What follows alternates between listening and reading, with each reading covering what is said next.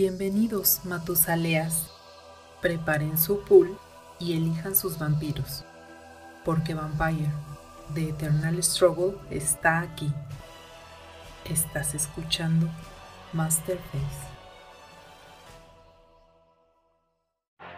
La sobrevivencia es el rasgo más importante de algunos vampiros, de algunos linajes. No se trata de ganar todas las peleas, sino de saber cuáles tomar y cuáles no. Yaroslav estaba seguro de que él era el depredador en este conflicto, acorralado y en una trampa que ahora parecía obvia, pero seguía siendo el maldito Justicar del clan Brulla. Anisa Mariana López, por otro lado, había sido silenciosa y astuta, como una araña, pero eso no le sería suficiente contra el Brulla. No, no, Pashek, estás confundido. Yo no soy la dueña de esta telaraña. Yo solo asisto a un buen amigo. A cambio de... Bueno, ya te enterarás en su momento. El Justicar no entendía. Hasta ese momento notó un silencio sobrenatural y notó también su sangre brotar sin control por sus poros muertos.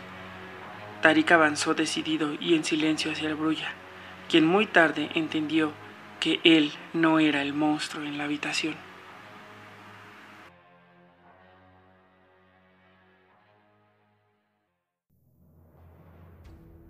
Bienvenidos Matusaleas una vez más a Masterface, su podcast completamente dedicado a Vampire The Eternal Struggle.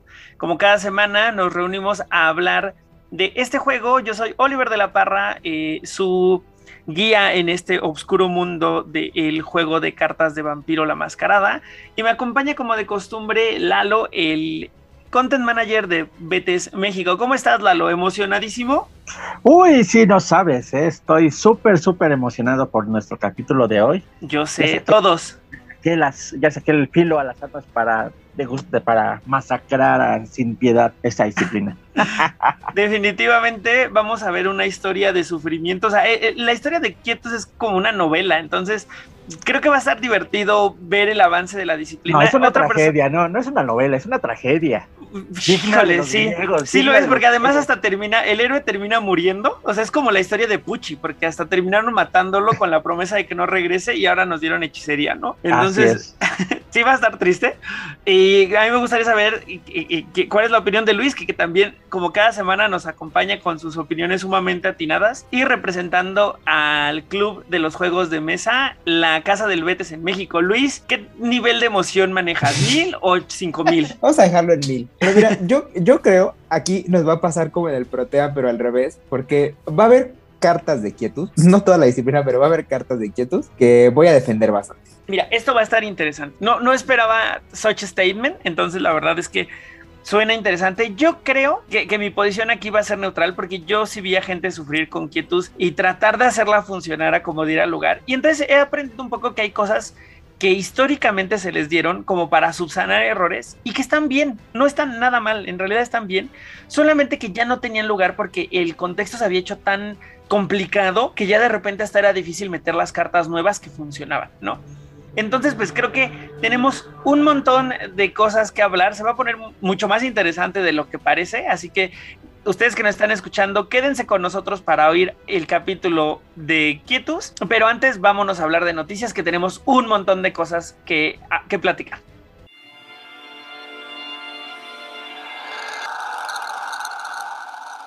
Noticias de la semana.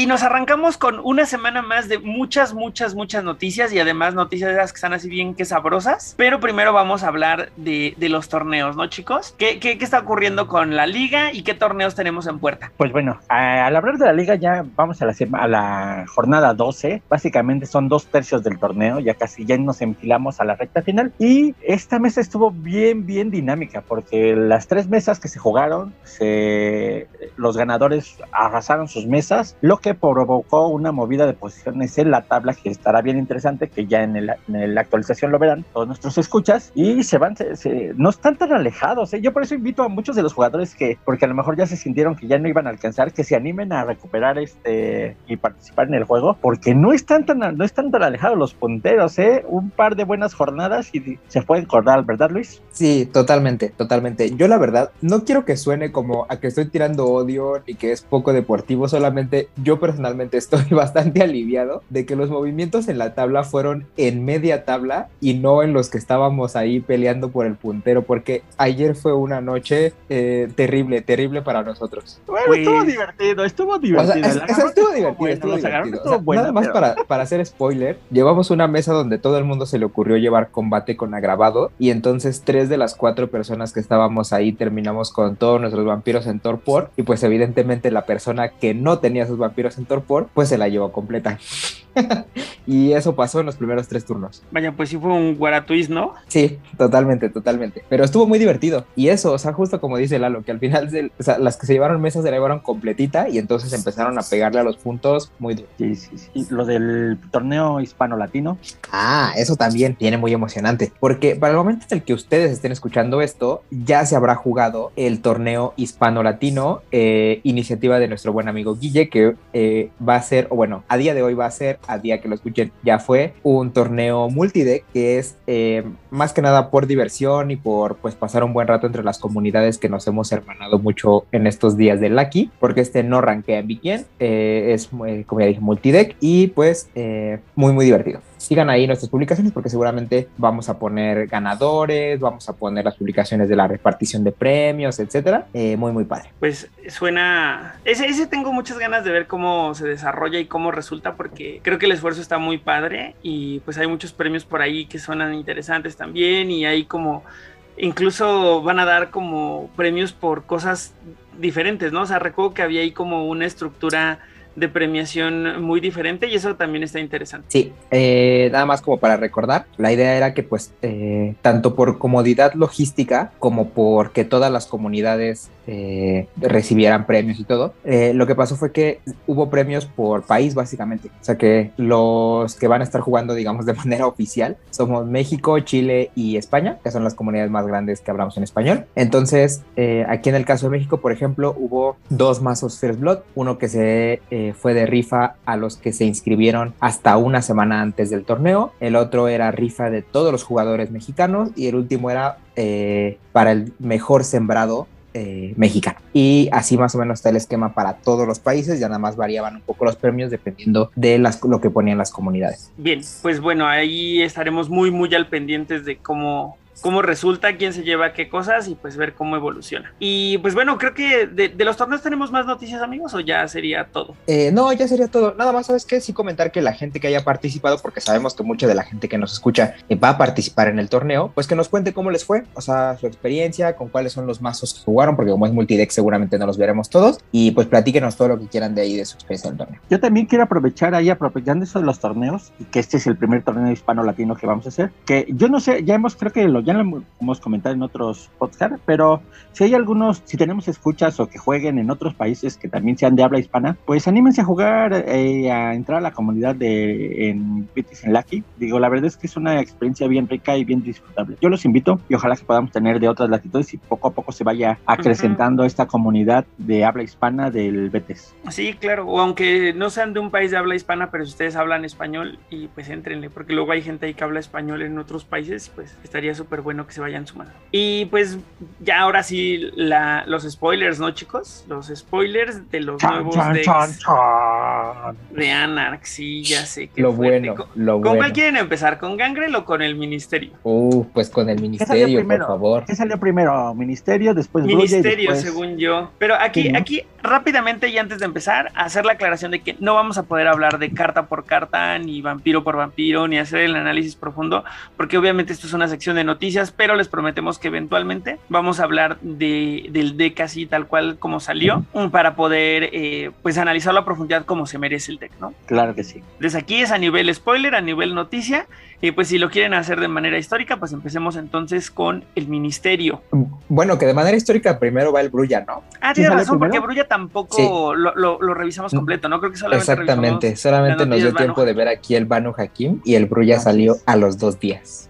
Efectivamente, no, pues entonces sí, Brulla. Ah, bro, ya qué decir. La, a mí me encantó, a mí me encantó el mazo Brulla, creo que es un, que es un arquetipo ya conocido, pero creo que en esta ocasión resulta muy efectivo, bien interesante. Hay unas cartas y unas combinaciones, de hecho ya se publicaron algunas propuestas por parte de nuestros amigos brasileños de sus enfoques, entonces es, me gusta, a mí me gustó mucho el, el mazo Brulla. A mí también me gustó, o sea, eh, eh, la cripta me parece que está muy padre. Además hay vampiros muy, muy chidos como esta Aline Gadeke, que es varón de Mannheim y que una vez cada turno puede quemar una sangre para desgirar otro anarca que tú controles eh, si tomó una acción exitosa, ¿no? La verdad es que esos vampiros se me hacen súper, súper padres. O sea, con su potencia y su presencia superior y su celerity básico por 7, se me hace un gran deal. Sí, o sea, a mí, también me, gusta mucho. A mí lo que me gusta es ese, ese dato, ese, ese detalle de que va a contestear el título de Mannheim me gusta mucho. Esa dinámica me encanta. Y además que es un contra un Brentrup, ah, está bastante padre.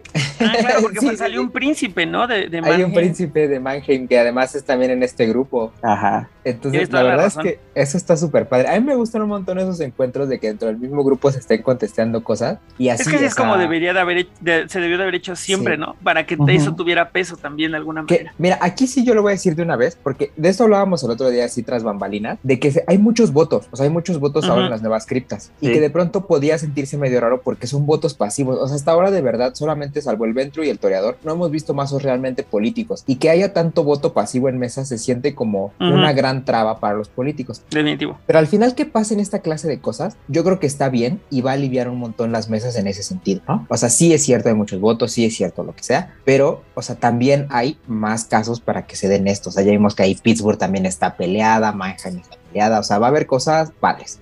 Sí, sí, sí. Y, y los, los anarx varones de este de me parece que están especialmente padres, ¿eh? la varona de Mombasa estaba súper chida, eh, pero en especial la de, Moscú. La de Rusia, la de, Moscú. La de Moscú. La de Moscú creo que es la Rotes, con su poten superior, protean, protean, protean, presence, celerity básico y más uno de fuerza. Sí gran vampiro, gran vampiro, por cierto. Que fue la que le rompió el corazón a nuestro amigo Carlos, el príncipe de la Ciudad de México. Sí, sí. Así es. la publicó dos veces de tanto que. sí, sí. Y mira, ¿sabes qué? Ahorita que sé Lalo, sí es un arquetipo conocido, pero a por ahí un pequeño spoiler, no vamos a detener a analizar la carta, pero ahora los varones redirigen. Ya o sea, los varones traen redirección. O sea, yo ver brullas redirigiendo ya me, o sea, me rompe la cabeza. Ya es otro esquema completamente diferente, me gusta. Definitivamente, ¿eh? o sea, varones redirigiendo, creo que es un poco lo que necesitamos necesitaban los varones. Y además, hace un rato, tras bambalinas de nuevo, platicábamos un poco de cómo se siente el juego en contexto versus el, o sea, este contexto de recién sacar los decks de quinta y estos nuevos decks, cómo se van a jugar todos juntos versus jugarlo con las cosas viejas, ¿no? Quienes ya traíamos decks armados desde Bloodlines, no. Pero creo que el, contexto nuevo de quinta y que lleguen varones como los estamos viendo, hay una contraposición tanto como con los votos como se mencionaba hace un momento como también qué hacer con los blitz tan duros como lo que traían los Malkavian y de repente los Toreador y de repente los Ventru también, entre Conditioning y Zero Velation. O sea, cómo íbamos a reaccionar con los Brulla, por ejemplo, que no tenían manera de lidiar con eso por muy anarcas que fueran, o, los mismos setitas, ¿no? ¿Cómo iban a lidiar con eso? Entonces, está muy bien que hayan metido, que existan este tipo de cartas, aunque ahora se siente un poco como que se están homologando las cosas, ¿no? Te vemos muchas cosas que se parecen al Second Tradition, estamos viendo muchos votos estamos viendo muchas cosas que dan combate y sigilo de repente, entonces, no sé, mi, sensación no es mala, solo, solo, me gustaría ver cómo funciona todo esto ya en juego, en la mesa, para entender también mejor, eh, porque en la teoría está interesante, pero está raro. En la práctica es la que me falta como para ya decir, ah, ok, esta es la idea que tenían en mente. Es que como que las tradicionales formas o arquetipos de victoria de los mazos tradicionales, ganadores tradicionales, buscaron como que maneras de equilibrarlo hacia los demás, ¿no? Entonces, yo creo que eso está bien padre, bien interesante y la verdad es que a mí sí me, me gusta mucho. Sí, y sabes que sobre todo a mí lo que me gusta un montón es que creo que entienden bien qué es lo que está pasando. O sea, ya lo hemos dicho también tras bambalinas, pero ahora los anarcas son una secta real. O sea, y no porque antes no lo fueran, sino porque ah, hay un montón de cosas que, que claramente tenía la camarilla, que claramente tenía el Sabbat, el Sabbat desafortunadamente muy débil, pero bueno, en términos de cartas para sus titulados, cosas por el estilo, que no era el mismo, o sea, la misma estructura digamos, ¿no? Y ahora que los Anarchs son una secta real en el rol, merecen totalmente cartas de este tipo. O sea, que ya no estés jugando Anarchs y que tu condición de victoria sea tirar Anar Revolts, ¿sabes? Es que justo creo que aquí hay un driver más profundo, ¿no? Y, y acabas de dar en el clavo que ahora los Anarchs ya tienen un peso muy diferente en el juego de rol. Antes los Anarchs eran unas células por ahí esparcidas y que si bien existían tampoco estaban moviendo tanto, ¿no? Y creo que se habían quedado un poco con esa idea y así tal cual lo se lo trajeron al juego de rol, ¿no? En el que se tenía que hacer mucha chamba para, ya no digamos para ganar, para ser Anarch, ¿no? Entonces ese fue un conflicto que, con el que se vivía si tú querías jugar Anarch. Pero el día de hoy, que ya un vampiro llegue siendo Anarch al juego, cambia el juego drásticamente. Ya no hablemos de todo lo extra que les han dado,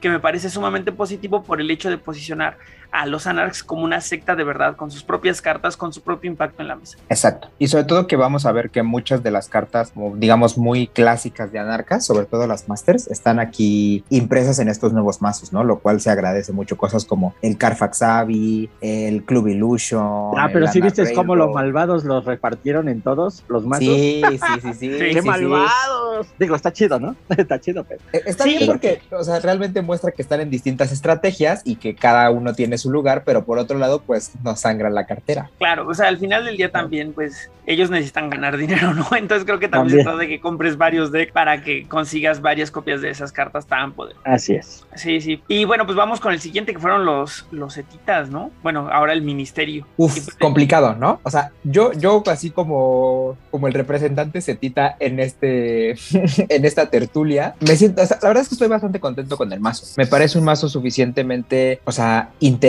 y eficiente para este clan que tuvo cambio de disciplina. Pero de todos modos, creo que a diferencia del Banu Hakim, el ministerio todavía está como muy en proyecto. O sea, yo creo que el Banu Hakim tenía súper claro cuáles eran las cosas que tenían que hacer, súper claro cómo las tenían que hacer, pero aquí los setitas con una disciplina tan rara como lo era el Serpentis, no solamente adaptarla, sino de pronto encaminarla otra vez alrededor del Protean, es complicado. Van a tener yo creo que mucho juego, pero hasta que no llegue el grupo 7, yo creo que no van a explotar. Yo opino igual que tú, y mira, hace un rato hablaba con Lalo, que mi primera impresión es, a los asamitas los arreglaron muy bien, o sea, como que tenían, ya sea que era un tema de detección y tenían súper claro qué era lo que necesitaban y cómo arreglarlos, y con los setitas como que mi sensación es un poco de, pues no se trajeron nada de la disciplina como la conocíamos, que realmente hablara de la identidad del clan, ¿sabes? No hubo nada que reemplazara Form of Corruption, no hubo nada que reemplazara Temptation, no hubo nada que reemplazara Typhonic Beast, y lo que vimos fue un poco cartas que de repente se parecen a las de Protean que ya conocimos y que ya hemos opinado en el, en el capítulo anterior, dijimos muy claro pues como de qué iba Protean o cuál era nuestra impresión de la de Protean, sumado a de repente Corruption Counters, de repente, o sea, digo, yo no entiendo por qué está padre que nos, que nos den este, este te robo una sangre, cuando había cartas muchísimo más padres y muchísimo más contundentes de, de, de, de Serpentis, ¿sabes? Entonces, Claro. ese es un, a lo mejor tú, tú lo estás visualizando de una manera mucho más optimista y de pensar que esto se va a arreglar con el tiempo, pero la cosa es que yo pienso que no debería de, de arreglarse con el tiempo, sino que deberían de haber entregado algo que tuviera la misma consistencia que con Banu Hakim y que con Brulla, que corren bien. Claro. Entonces, ese es un poco mi tema.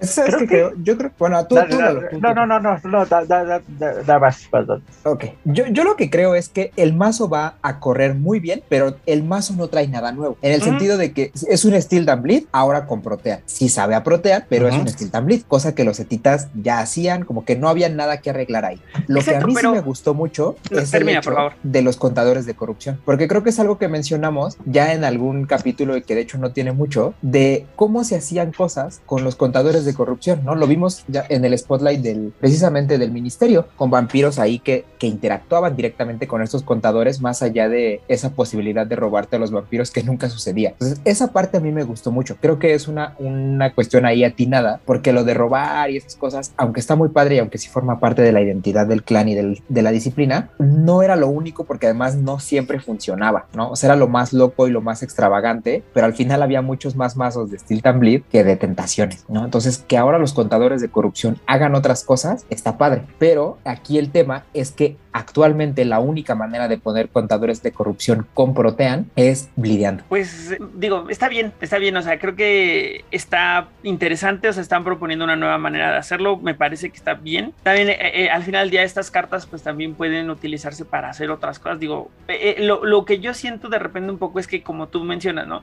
Es un sneak and bleed clásico, solamente que con este, estos detalles de repente, pero la realidad es que me hacen falta como ciertas cartas más contundentes, a mí no, a mi parecer, como que no hay un sabor especial, o sea, no sé, no sé, no sé, o sea. Sí, sí, eso sí, eso estamos de acuerdo. Sí, de hecho sí, pero fíjate que yo creo que, yo creo que ahí el tema con el ministerio, yo creo que va a ser un poco el darle con estos, con este sentido de los, de los contadores de corrupción, darles este, este toque, o sea, así como eso que, eso que sentías con las formas de corrupción y con las tentaciones, tratarlo de seguir manteniendo, digamos, pero de una manera como renovada, porque, a ver, digo, salvo algunas personas, o sea, saludos a Julio, por cierto, pero no manches, o sea, yo no tengo ni una tentación, o sea, por ejemplo. Claro. Digo, está chidísimo y me gustaría armar un mazo de, tentaciones, pero pues no, o sea, necesitas, ¿qué te gustan? ¿Al menos unas 8, 10? Ah, no sé si tantas, pero sí necesitas al menos unas 4. Sí, exacto. Unas 6 por lo menos. Entonces es lo que te digo, ¿no? Entonces, pues, bueno. Sí, y, además, ¿sabes qué? La otra es la diversidad del clan. O sea, aquí yo estoy pero encantado con el guerrero del clan, o sea, el que tiene potence, porque además no solamente es el que tenga potence, sino que es una samita converso al ministerio. O sea, eso está bien padre. Está bien, es lo más increíble. Eso porque está además Los, los, apóstatas nunca fueron tan evidentes en el, en el juego de cartas, ¿no? O sea, nunca se notó tanto. Creo que había dos que era muy claro que se los habían traído de otros clanes, pero esto estuvo muy padre. Sí, sí, me gusta. Sí, totalmente. Y esa es la otra cara que falta ver, ¿no? O sea, porque él ahorita que tiene Potence y que está muy dirigido al combate, eh, en realidad no tiene cartas de combate en este mazo y no tiene nadie con quien jugar por cripta, pero en el momento que lleguen también a ver cómo lo ponen y va a estar padre. Justo. Así, yo supongo que también esto es un poco una promesa, justo como lo mencionan, una promesa para el futuro para ver qué otras cosas puede hacer el ministerio. Porque el ministerio ya estaba muy bien armado, ¿sabes? O sea, ese vampiro, justo ese vampiro, si hubiera llegado dos grupos atrás y hubiera tenido serpentes en vez de protean, hubiera sido la revolución porque está padre. Totalmente, así es. Y ahora sí, con los gangrel, ¿no? Uf, Lalo, por favor. Híjoles, me pones en una situación difícil, pero bueno, te diré que yo creo que el vaso Gangrel, bueno, particularmente yo tenía expectativas como que muy altas, ¿no? Quiero mencionarlo. Entonces, en general yo no creo que sea un, es, es un buen mazo, pero creo que no ofrece pues nada nuevo y particularmente yo sí creo que tenían cosas que ya hacían lo que les dieron y a lo mejor hasta un poco mejor, pero este, entiendo el mismo, el mismo sentir, el mismo feeling de la quinta edición y todo eso, entonces me vale. Creo que en sí, de hecho, aunque el, el, los hay algunos vampiros muy padres que a mí me encantaron, de hecho creo que también como que la cripta me deja así como que queriendo como que más, pero como ya tras, como también tras bambalinas lo, tras bambalinas lo mencionamos, creo que apostaron por la por la eh, por la cuestión de los numérica, la cuestión numérica para ser los más eficientes, que no está mal, ¿no? Careciendo de alguna habilidad interesante, entonces está, pues está, está, está, está Mm, ¿Tú qué opinas, Luis? ¿Tú o yo? Eh, tú, tú, tú, por favor. Mira, mi opinión un poco es que yo esperaba ver que los consintieran más, ¿sabes? Que les dieran cartas más interesantes. Y creo que pasa un poco como con el Protean de los de los Etitas, ¿no? De los Que hace más o menos lo mismo que ya hacía Protean anteriormente, sin agregar nada de sabor especial. Pero lo que sí está interesante es el, tema de la eficiencia, ¿no? Creo que aquí apostaron completamente por la eficiencia en términos de cripta. No vemos un solo vampiro que tenga algo por ahí que digas, ay, wow, qué disruptivo, qué padre, o una habilidad rompedora o algo, que en general en los Anarchs no lo hemos visto. Y es más, desde quinta edición ya no hemos visto cosas de ese estilo, porque regularmente quienes tenían eso eran los vampiros viejos. O sea, no existir los vampiros viejos, como que ese concepto de, de poderes rompedores ya no existe. Pero aquí se nota más la ausencia de habilidades únicas, pero compensándolo a través de eficiencia. No vemos muchos Anarchs, digo, vemos muchos varones, vemos muchos 6 y 7 con un más uno de algo y dos en superior. Digo, no lo veo mal, solamente yo pensé que los iban a consentir más. Ese es mi, mi, feeling con los gangas. Eh, hasta ahí yo estoy totalmente de acuerdo con todo lo que han dicho. Yo como comentaba igual tras bambalinas, lo que sí me deja un sabor padre es que eh, algo que a mí o sea, me, me, parece muy interesante con los gangrel, que hasta ahora solamente se podía hacer con criptas muy específicas, era bloquear. O sea, al final siempre han tenido el animalismo y lo que tú quieras, pero creo que sí se sentía una enorme diferencia entre los del Auspex y entre los del animalismo. Y de pronto les dieron ahí una carta interesante que, o sea, vaya, puede estar bien. Vamos a ver qué tal funciona en juego, pero me gusta esta idea que tienen de gangrels que bloquean, sobre todo porque no solamente con la nueva carta que les dieron, sino siendo anarcas también consiguen intercept. Entonces, eh,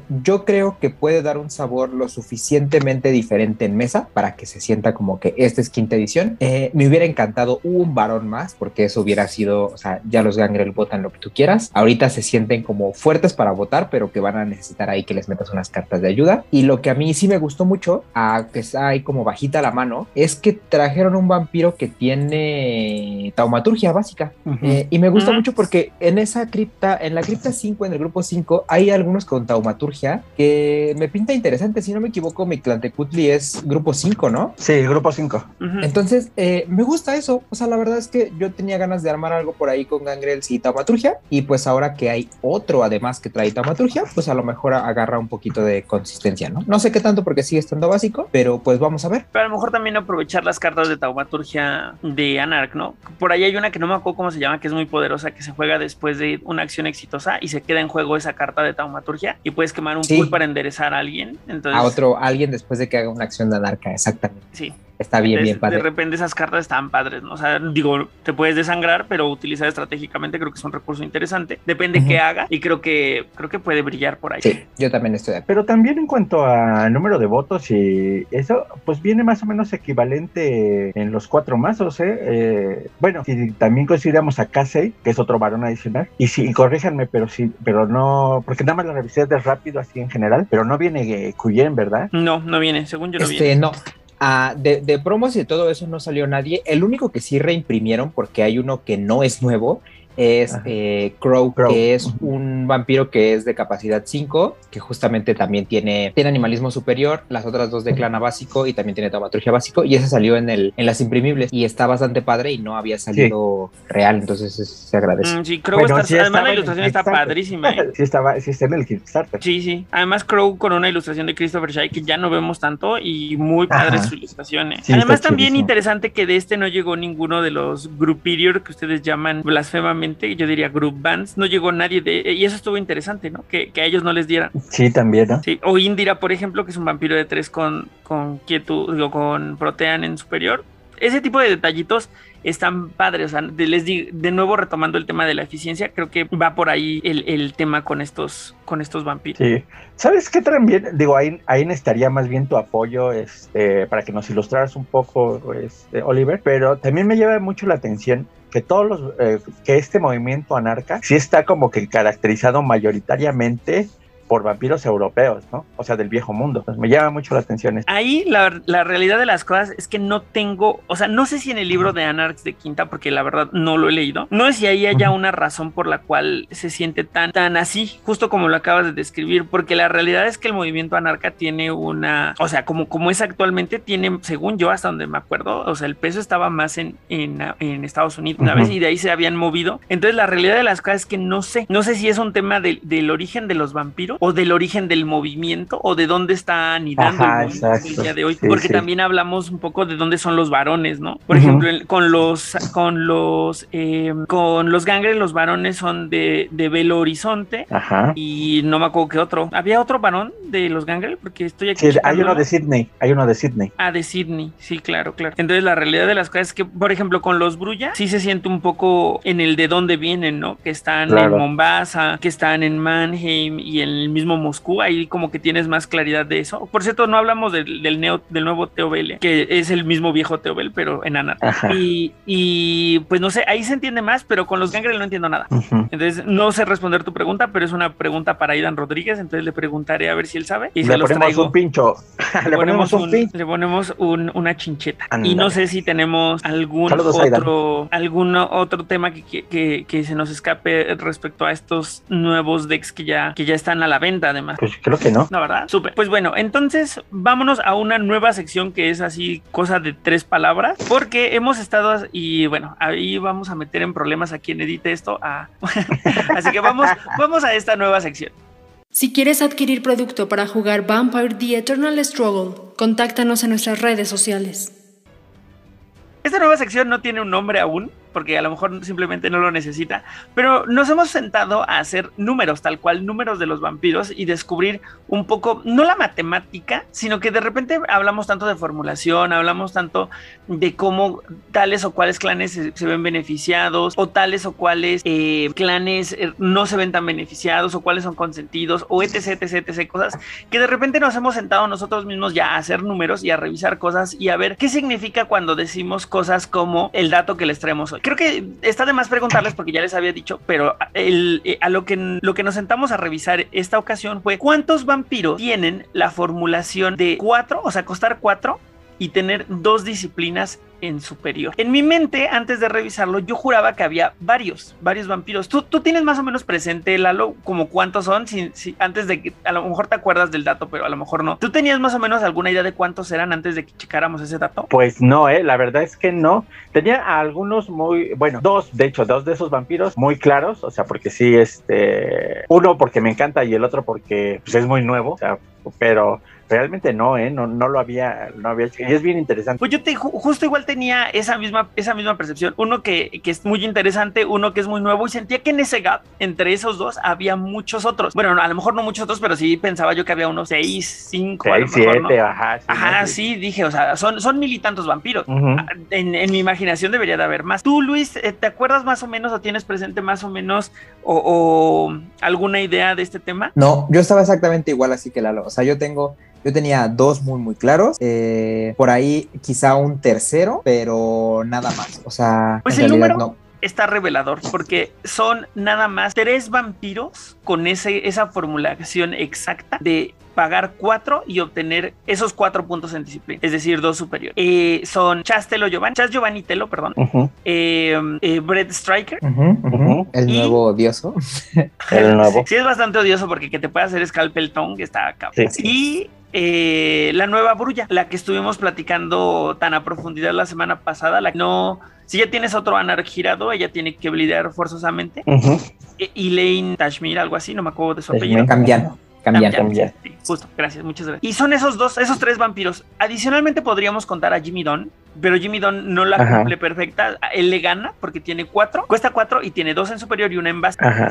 Entonces, de los mil y tantos vampiros que existen, solamente tres tienen esta formulación. Así que si tu clan favorito tiene a uno de esos vampiros, siéntete beneficiado, porque la neta es que ya la quisieran todos los clanes tener un vampiro. Sí, claro. Y, además, a, este, mencionar ahí que el Potence es de lo que más brilla, ¿eh? Porque de cuatro o tres tienen Potence. Claro. Tienes toda la razón, de cuatro o tres tienen Potence. Sí, sí. Y el, el caso de Giovanni es Dominate Potence, en el caso de, de Brett es Presence Celerity, en el caso de Elaine es Potence Celerity. Potence Celerity. Jimmy Don es. Jimmy Don también es Potence Celerity. Fortitud bastante. Sí, sí, solamente tres amigos y pues bueno, ese es el dato de esta semana. Si ustedes no sabían, pues bueno, ahí está para que si lo tienen lo valoren porque la realidad es que me encantaría, me encantaría que hubiera salido un vampiro así para muchos otros clanes. Sea, imagínense un, un, un, un, yo, un este Malkavian. El que quieras, el que quieras. El que quieras, es que el que quieras. que tuviera Dominate superior, o superior, o Dementation superior, Obfuscate superior, no manches, se acaba el mundo.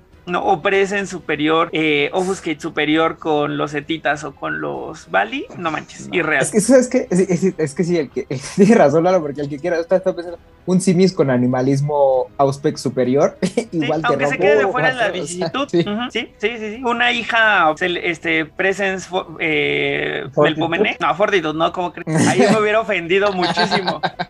que la hubiera aventado en la cara si me hubieran dado Presence Fortitude Super. No, ¿de qué hablas? Hubiera estado padre. Con mi tercera no. uno no, bueno, no, pero, pero Melpomene Fortitude sí hubiera estado padre. Melpomene Fortitude sí, sí hubiera estado bien. Mira, cualquiera de las dos combinaciones como el Pomene superior, por cuatro hubiera hecho va. Pero la ganadora era Presence, Presence Pero bueno, ahora sí, vámonos a la disciplina de la semana, porque ya están muy emocionados y ustedes que nos escuchan seguro ya están ansiosos de que quieren escuchar sobre. ¿Quieres saber más sobre Vampire the Masquerade? Escucha Juárez by Night del Círculo Interno y descubre todo lo que tiene World of Darkness. Disponible en Spotify y otras plataformas. ¿Qué significa tener quietus en el mundo de Vampire the Masquerade? Bueno, pues significa que perteneces al clan de los Asamitas, actualmente conocido como Banu Hakim, y que tienes cierta habilidad y cierta inclinación, bueno, una habilidad y, y pues cierta maestría para poder matar, porque es una disciplina que se le asignó a un clan que era el clan que mataba vampiros. Entonces, traerse eso al juego de rol fue muy complicado, porque si bien en el juego de, es, traerse eso, perdón, al juego de cartas fue muy complicado. Porque si bien en el juego de rol era muy eficiente y sí, a lo mejor los poderes brincaban mucho y los poderes eran raros y de repente estabas viendo cómo manipulaban la sangre para convertirla en venenos y luego ya estaban haciendo otras cosas medio raras. Eh, en el juego de, rol, de cartas como que nunca terminó de cuajar.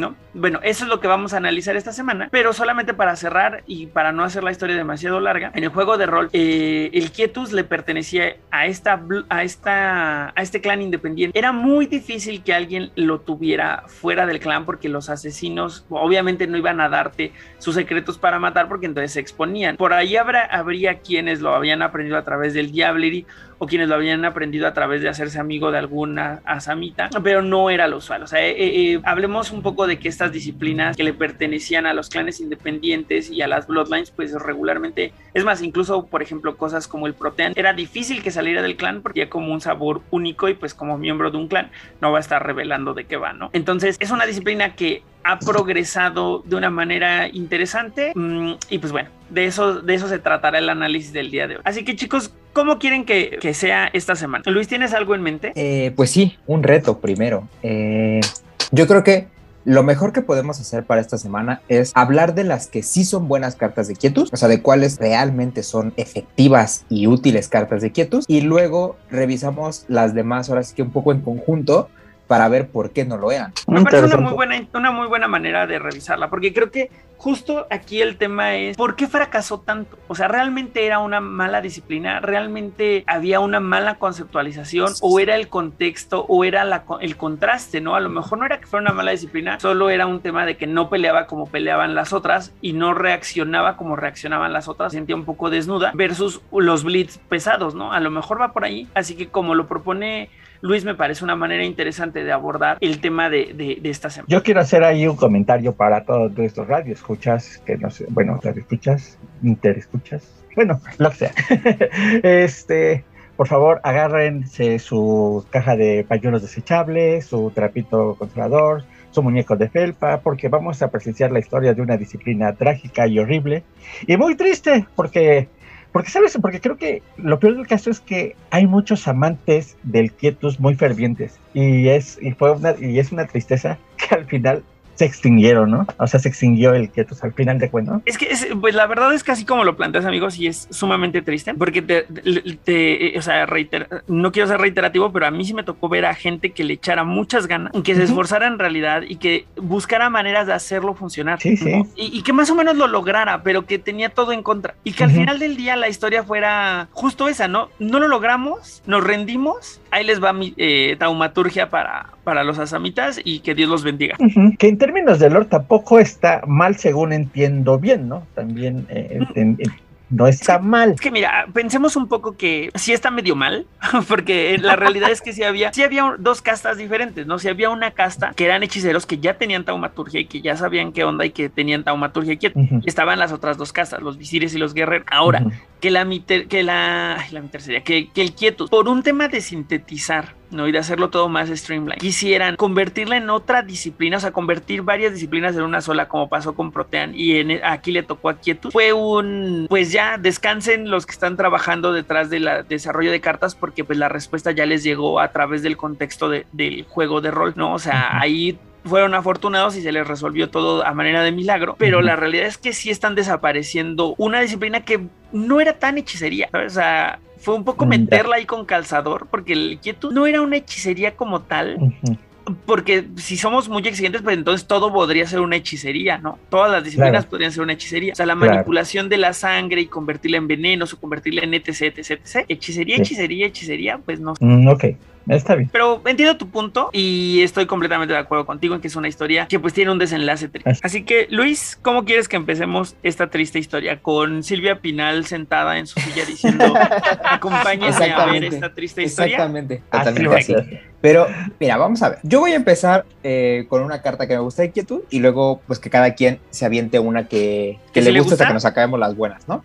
vale. Eh, incluso lo podemos hacer en orden si quieren, ¿no? Yo voy a poner una acción que me parece eh, bastante buena, que es el Loss. Eh, dice así. Claro, sí, sí. O sea, es una acción que cuesta uno de sangre. Aquietus básico es una acción directa que quema un equipo o una locación que esté sobre un minion que controle tu presa o tu predador. Y a superior es un bleed con más dos de. O sea, y yo creo que es eso. O sea, es una buena carta de Quietus porque es un bleed. O sea, y es un bleed de Govern con Quietus. O sea, y es por eso que es buena. Porque además recordemos que las otras dos disciplinas de clan que tienen los asamitas ninguna blidea. O sea, son Ujú. Offuscate y son Celerity que son buenos soportes para otras cosas, pero que por sí solas hacen muy, muy poco. Entonces, pues si encima les dabas quietos, pues ¿qué hacían los pobres asamitas? ¿no? Entonces yo creo que los es muy buena solo por eso, porque es... Es que justo aquí está, es un statement súper duro el que estás haciendo, amigo.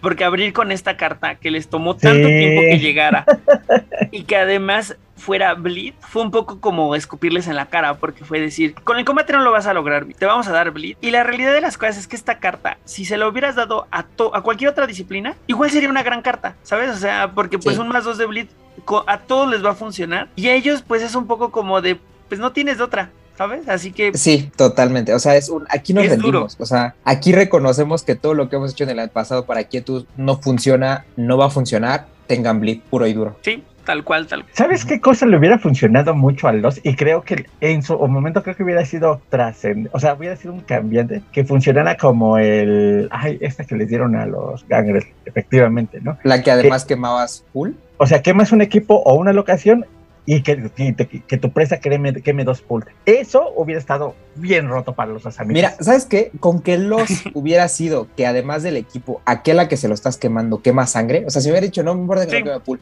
O sea, si yo le voy y le equipo un equipo o una locación a alguien y le quemo dos de sangre, o sea, te la pago 10 millones de veces. Sí, ajá, sí, sí, totalmente. Pero es que ahí es un poco como una decisión no tan bold, ¿no? O sea, fue, pues vamos a hacer, vamos a darles esto que les quema equipos y que Claro. quema locaciones y que les va a ayudar a pelear si quieren pelear, ¿no? Porque ya no van a defenderse Exacto. con los equipos y ya no van a poder cubrirse con, con las locaciones. Y en superior da bleed, pero tampoco Sí. los podemos hacer tan poderosos porque, pues no, ¿no? Entonces es un poco como decir, bueno, o sea, ¿les quieres dar o no les quieres dar? Ajá, ¿no? Así es. Digo, Sobre o sea, todo porque sigue siendo un corner case. O sea, claro. de todos modos me Justo. puedo enfrentar a que presa o predador no tengan un equipo y no le quemo nada. Justo, y además también de repente en los decks más eficientes no todos tenían quieto superior Exactamente. y los que tenían quieto superior de repente tenían presence on dominate. Entonces era así Claro. como de ¿qué hago? ¿No? O sea, realmente Sí. esto es tan necesario. O sea, esto funcionaba para midcap y era un poco como de ok, vamos a hacerlo con los midcaps que tienen las tres de clan, pero pues que Dios nos agarre persinados y Confesados, y confesados y todo, porque pues no sabemos si esto va a funcionar. Sí, o sea, Ujú. que bueno. De todos modos, yo la menciono porque yo la ocupo, me funciona muy bien en el mazo en el que va, o sea, pero sigue siendo bleed, o sea, es- eso hay que entenderlo. Exacto, es que al final del día es un poco de, bueno, aquí está una carta de Bleed que no es el core de tu clan, pero úsala, porque de otro Así modo es. estás solamente más hundido. Exactamente. Así es. Bueno, yo les voy a hablar de otra que también me parece que está padre. Digo, está Échale. bien. Ahí les va. Se llama Black Sunrise. Solamente utilizable para, por un vampiro girado. Quietos ah, me ganaste. Solo usable durante una D-Action contra ti o contra una carta que tú controles. Este vampiro se desgira y trata de bloquear. Y luego, en superior, es como arriba, pero utilizable cuan- contra cualquier acción. Muy decente, muy bien armada. Digo, al final de los, los asamitas no reaccionaban un, un carajo. Entonces, pues esto llegó tardísimo, pero llegó. Pero o- otra vez es el sí, pero no, ¿verdad? Porque Mm, justo. eres asamita, ok, ya te enderezaste, ya vas a bloquear, ahora dime tú, con Quietus, Celerity y Offuscate, ¿con qué vas a generar interés para agarrar a quien quieras agarrar? Porque... Con su cuarta disciplina. Los, no, o sea, es que, es que tú le tiras un Black Sunrise, tiras un Black Sunrise y alguien pone más uno de sigilo y ya fuiste. Sí, pues it's what it is, amigo, it's what it is. O sea, es darles, pero no tanto, porque tampoco querían que prosperaran, yo creo, porque es, es- es que suena bien, pero tú tienes toda la boca llena de razón en decir, ¿y luego qué? Esto no va a agarrar una votación. No, exactamente. Entonces, de nuevo, dependías de, sus de su cuarta disciplina, que eran las, las locaciones y los equipos. Y a lo mejor con un algo que les diera uno de intercept o con un radio o algo. Y pues Sí. ya, de nuevo, que Dios te agarrara bien confesado, porque de otro modo te iba a pasar lo que tuviera que pasar y tú te quedaste ahí enderezado viendo. Exacto. Yo aquí voy a decir, como siempre, lo mejor que puedes tener junto al Quietus es el Auspex. Sí, no y afortunadamente Claro. sí hay cripta. Sí, y mucha. Sí. O sea, la verdad es que el Auspex es una disciplina muy bien repartida dentro, de, dentro del clan. eh. Porque hay otras cartas por ahí que tienen Auspex que también son muy buenas, pero vamos a ver que tienen también. Sí.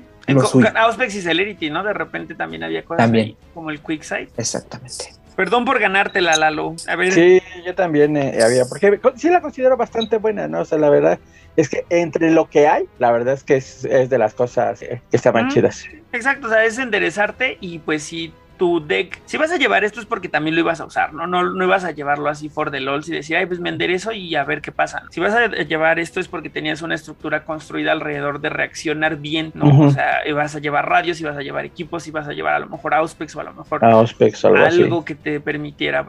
Entonces, bueno. Lalo, ¿tú tienes alguna en mente? Pues fíjate que sí, y voy a remitirme nada más, ah, nada más que les voy a pedir ahí que me ayuden porque no me acuerdo bien los nombres. Sí me acuerdo bien las cartas, pero no me acuerdo bien los nombres, así que espero Luis me auxilie muy bien. Venga, venga. Te ayudamos el entre niño. todos. ¿no? Una es la de El silencio de la muerte, se llamaba, la que setea el rango. Silence Eh, of sí, Death. sí, exactamente. Silence of Death. No, pero bueno, espera, esa no es la que se te da el rango, pero No. seguramente también quieres hablar de esto. Sí, porque esa no es la que se te el rango. El, la que el se te el Silence of rango- Death es la que te da Fierce Strike con la mano o con melee weapon y a superior Ajá, sí. tienes maniobra. Claro, sí. cuesta una sangre. Sí. Mm, La que se híjole, esa- el bueno, rango es. Ahorita te digo, porque es que segura, o sea, van en combo. ¿no? El selective es el, sele- es Selective el silent. sele- Sele- Selective silent. Sí, exactamente. Sí, ese sí es. Solamente utilizable durante el primer round de combate. Inquietus básico es maniobra. Y inquietus superior, antes de, de que el rango sea determinado, quema una sangre para setear el rango este turno. Este round, perdón. Así es. Y me gusta porque efectivamente era como que una de las esencias que te- o, o que se le pretendía a dar en sus inicios a los asamitas, ¿no? O sea, esta cuestión, este halo del, del asesino este, silencioso y que sorpresivo que te ataca, o sea, me gustaba mucho. Y de hecho en los medianamente vasos de, combate que, que lo hacían, este, pues era de las obligatorias, o era de las, ya sea que pelearas o con fuerza o con equipos, eran de las cosas que, que tenías que llevar, sí o sí. Pues híjole, mira, yo encuentro muy noble de tu parte que hayas mencionado cualquiera de estas dos cartas. Sinceramente, no pensé que íbamos a brincar a cartas de combate tan pronto, pero a mí la verdad es que ninguna de las dos se me hace una carta especialmente poderosa, ¿sabes? O sea, digo, a lo mejor en construcciones muy específicas, pues sí dices, va, seteo el rango a lejos porque quiero utilizar mis o porque voy a utilizar O mis mi- escupitajos. mis ajá. escupitajos de la muerte. O lo seteo acerca porque traigo igual potence y quiero utilizar mi potencia, porque también había, ¿no? O el otro me va a dar. First Strike, pero al final del día, esta carta por sí misma, pues igual te van a acabar el combate, o igual te van a hacer agravados a ti, o igual y se van a prevenir el daño. Entonces, Pues sí, final, ya sabe, o sea, sí, ya sabemos eso, o sea, ¿ven por qué es lo triste? Porque, porque efectivamente, o sea, y no me van a dejar mentir, o sea, la verdad es que yo a más de, yo conocí a más de uno que estaba enamorado de su personaje, este, Asamita del rol, y que veía los, ay, sí, voy a jugar un, un, un mazo de Asamitas, y nada más veías cómo se resquebrajaba su, su, su, su ánimo, y ¿sabes? cuando veías y dices, chale, o sea, es que estos no son los Asamitas del rol, ¿no? Y ese es lo, ese yo creo que es la falsa promesa que, que, que dejó, ¿no? Y eso es lo triste, ¿no? Sí. Digo, con, eh, con- con- eso es lo triste. Sí, Sí, mira, yo creo que vamos a hacer aquí un pequeño paréntesis, aunque no nos vayamos a clavar ahorita en cartas de combate, yo creo que va a ser importante decirlo, que el tema con Quietus es eso, o sea, no hicimos la pregunta habitual, pero porque digamos para nosotros era un poco obvio, pero Quietus era una disciplina de combate y siempre ha sido una disciplina de combate. El tema con Quietus es que nunca ha peleado bien, o sea, pero que yo creo que al final es una cosa bien rara porque al final no es un tema de Quietus, eh, o sea, que yo creo que es un tema de toda la construcción de lo que es el clan Asamita, o sea, el tema es que con Offuscade y con Celerity hay un montón de cosas que no haces y Quietus no podía arreglar todos esos huecos. Entonces, aunque Quietus tenga un montón de herramientas para así hacer un montón de daño, pues la verdad es que los asamitas en general la mayoría de las veces no pueden o evitar que tú les hagas un combat dance o no pueden evitar morirse primero antes de que tú los mates, o sea, pasan un montón de cosas. Y encima de eso es muy cara y hay un montón, o sea, todas cuestan, todas las cartas de combate que están padres cuestan y, y además te exigen que Así juegues es, como cuestan. dos o tres juntas. O sea, tú necesitas la de setear el rango, la de pegar con First Strike y la de que tu arma sea grabada y ahí ya te gastaste 3 de sangre para algo que al final te hacen un combat dance y tú te gastaste 3 de sangre. puede ser Y que otros tiranes hacen con una carta. Exactamente, entonces ese es el gran tema con el Quietus.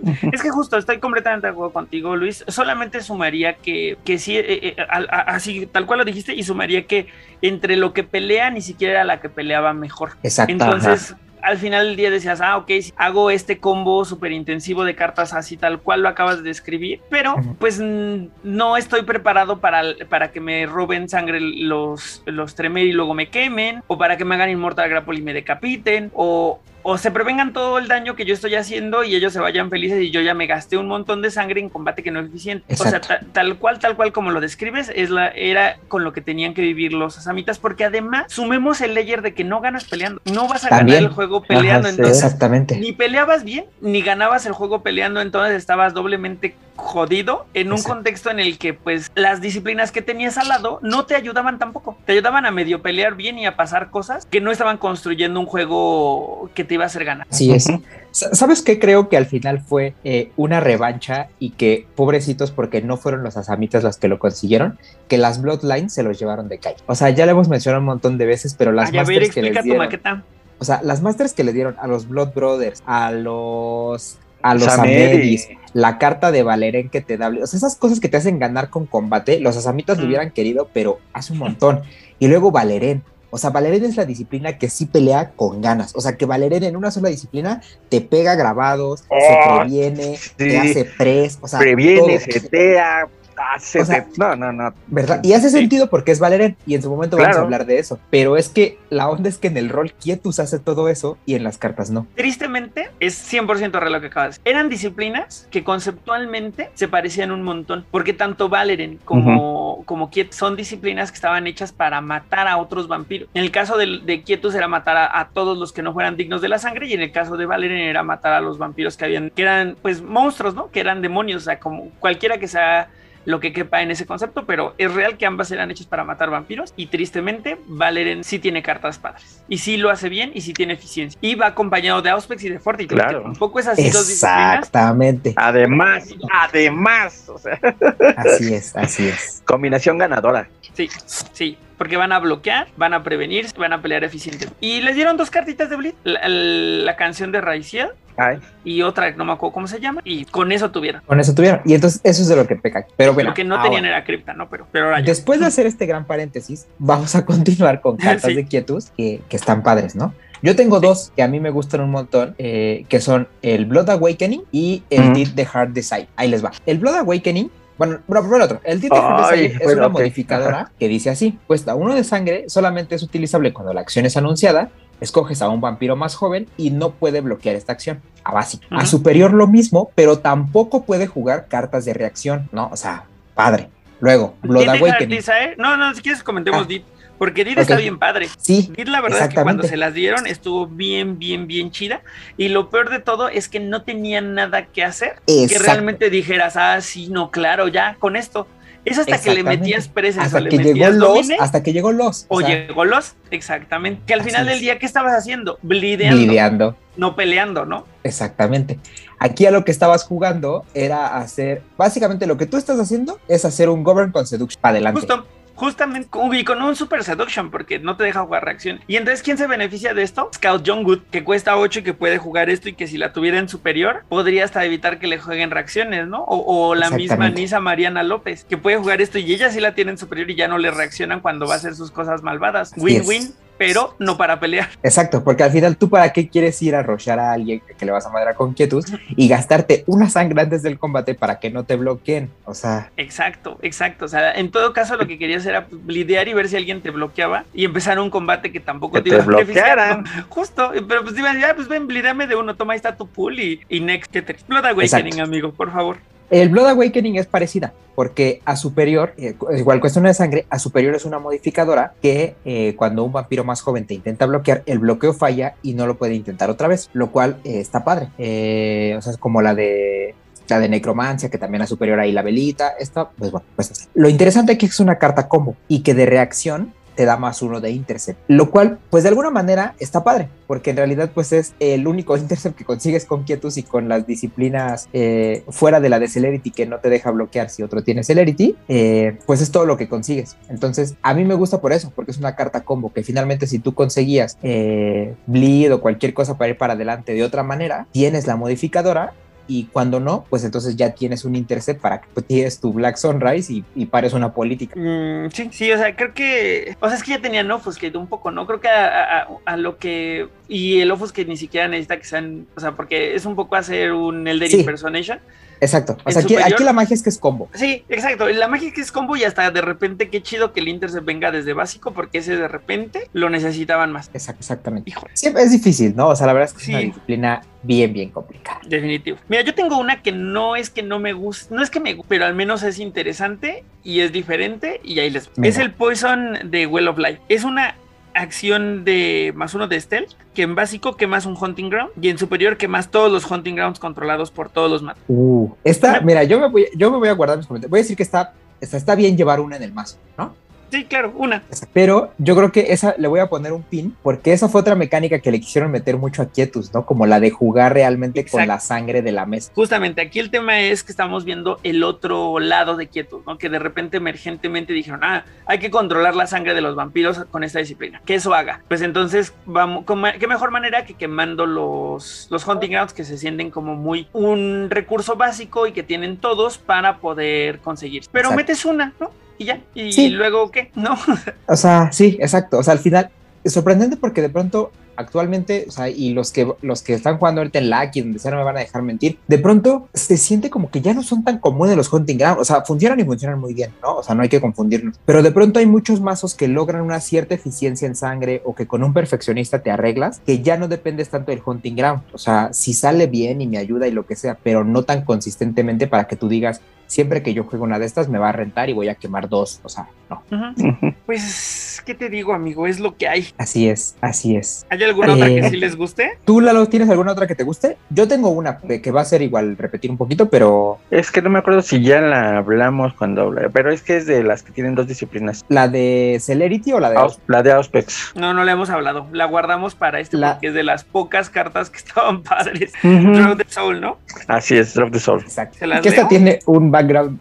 venga, venga, venga. Sí, por favor, porque además tiene dedicatoria, además. Exacto, exactamente. Sí, sí, sí, Sí, para Nisa Mariana López. Bueno, ahí les va. Solamente utilizable después de que este vampiro que actúa quema a otro vampiro. Es un modificador y es una carta de combate. En Quietus básico, este vampiro gana una sangre. Quietus y Auspex básico como arriba y pone esta carta en este vampiro y este vampiro tiene más uno de Inters. Y luego. En ambas superiores es como arriba, o sea, ganas la sangre, ganas uno de intercept y además este vampiro gana uno de bleed contra el controlador del vampiro que fue quemado. Y si esto huele a Tarik, ¿no? Por Totalmente, güey. supuesto, totalmente. O sea, ¿Por qué? Porque tú cómo vas a quemar vampiros cuando no los puedes diablerizar. exacto. Justo, O sea, sí hay maneras, pero Sí, claro, te va a claro. costar un trabajo. que- claro, unos sacrificial lands y eso. Es que sabes qué, que también ahí está el tema, ¿no? O sea, Volvemos al punto. tus, qué chido tus agravados, pero que crees Blood Corset todo. Hay un combo, ahí te va. O sea, es un combo muy caro, que ya mencionamos, que es las dos cartas que dijo Lalo, que es la de que se te hace el rango a corto, Silence of Death, ajá. tienes Fierce Strike, y luego le metes la otra carta de Quietus que está padre, que es el Vals Bloody Talons, que es eh, antes de la resolución de un strike de un arma a melee, tú la juegas y todo el daño de esa arma es eh, agravado por ese round y quemas la arma al final del round a base. A superior lo mismo, pero metes un daño extra también agravado. Eh, entonces tú metes esas tres cartas y la juegas con garrote. Claro. ¿No? O sea, porque el garrote es daño de fuerza, pero si el minion se iba a ir a torpor, en lugar de eso se quema. O sea, pero ya son cinco cartas, porque son el Disguise Weapon, el garrote, la de setear el rank, la de tener First Strike y la de meter agravados. Cinco cartas que te costaron tres de sangre y un pull, y a ver si no te hacen combatants o dodge. Híjole, que volvemos un poco a las tristes, tristes historias. de- esa historia. de- Sí, o sea. Sí, que, que extrañamente funciona muy bien fuera de clan. ¿No? Eh, Claro, nosotros, de hecho, hemos, visto, nosotros hemos visto mucho eh, a Masasi decapitando gente y le va muy bien y Claro. se pone Dread of Souls y, está padre. Es que esta carta funciona súper bien con los que no son, con, con- con- con otras disciplinas, ¿no? Que pueden ayudar, por ejemplo, justo Masasi, o a lo mejor, ¿sabes qué? Con los que tienen potencia y decapitando, ¿no? Justo como mencionaste. Pero, pues, ¿qué, qué- Pero- qué te Digo, a? O Tarik sea, le va muy bien, a Tarik le va muy bien, efectivamente. Tarik, Sí. Tarik es una estrella, ¿no? Tarik es el Asamita junto con probablemente Fat. Ándale. Pero pues lo triste son los que no, ¿no? Así es. Sí. Así es. Es que, es que fue una cosa bien rara, ¿no? O sea, yo creo que eso sí vale la pena como mencionarlo, que es bien extraño que le des esta carta, o sea, digamos, narrativamente hace un poco de sentido, pero mecánicamente al clan que no te puede hacer Amaranth, ¿para qué le vas a dar esto? Especialmente, ¿sabes por qué? Porque creo que para esto, o sea, esa carta tengo perfectamente claro que llegó en Blood. Sí. En ese momento, los vampiros que tenían Ausiet, creo que era literal solamente Tarik, o sea, así tal cual, tal cual Tarik, eh, de entre los asamitas. Claro. Y estaba Anisa Mariana López y para la de contar, creo. Pero asumemos que de los otros, de los que llegaran a tener, por ejemplo, Sukaina, que no es cierto, Sukaina es grupo 5, pero está otro, Yusuf, que es grupo 2, Ujú. Ujú, por ahí está, Fátima también tiene, Pero básico, ¿no? Ajá. Pero básico. básico, ajá, sí, exacto, exacto.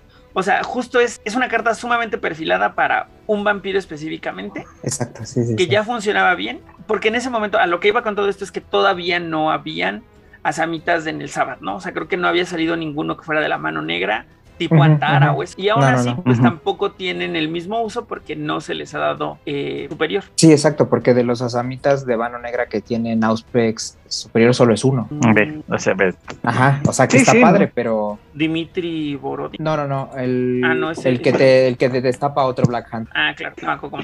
Entonces, pues sí, eso. Eh, Pues yo tengo otra Pues carta si quieren, miren. venga, sí, sí, sí, venga, venga. Vamos aquí a acabarnos las Digo, que ajá, a están ver padres. cuáles están padres. Digo, padre, ¿no? Oye, ustedes te dirán. gustan, ya dejemos lo padre, lo que, pues que te gusten. Sí, ya. sí, que te gusta. Mira, me gusta, se me hace interesante. Se me hace interesante. Son, es condenar los pecados del padre. Acción de Ah, uno ya. de sigilo, cuesta una sangre. En básico, escoges un clan y giras a todos los vampiros del clan elegido. Y luego, en superior, es como arriba y cada vampiro de ese clan quema también una sangre. Aquí yo no sé si, si no los giraste, no le quemas la sangre. Porque si no los giraste y no les quemaste la Eh, sangre no, entiendo que siempre, eh, siempre, siempre les quemas la sangre, eh, pero, o sea, pues si ya están girados, pues ya están girados y no pasa Sí, ya nada. están girados, sí, entiendo que no los vas a, a girar otros otros 90 grados, pero eh, si les quemaste una sangre a todos, pues está bien, está padre, ¿sabes? Porque se siente un poco como otro arquetipo de, de, de, de que podría ser para controlar la sangre,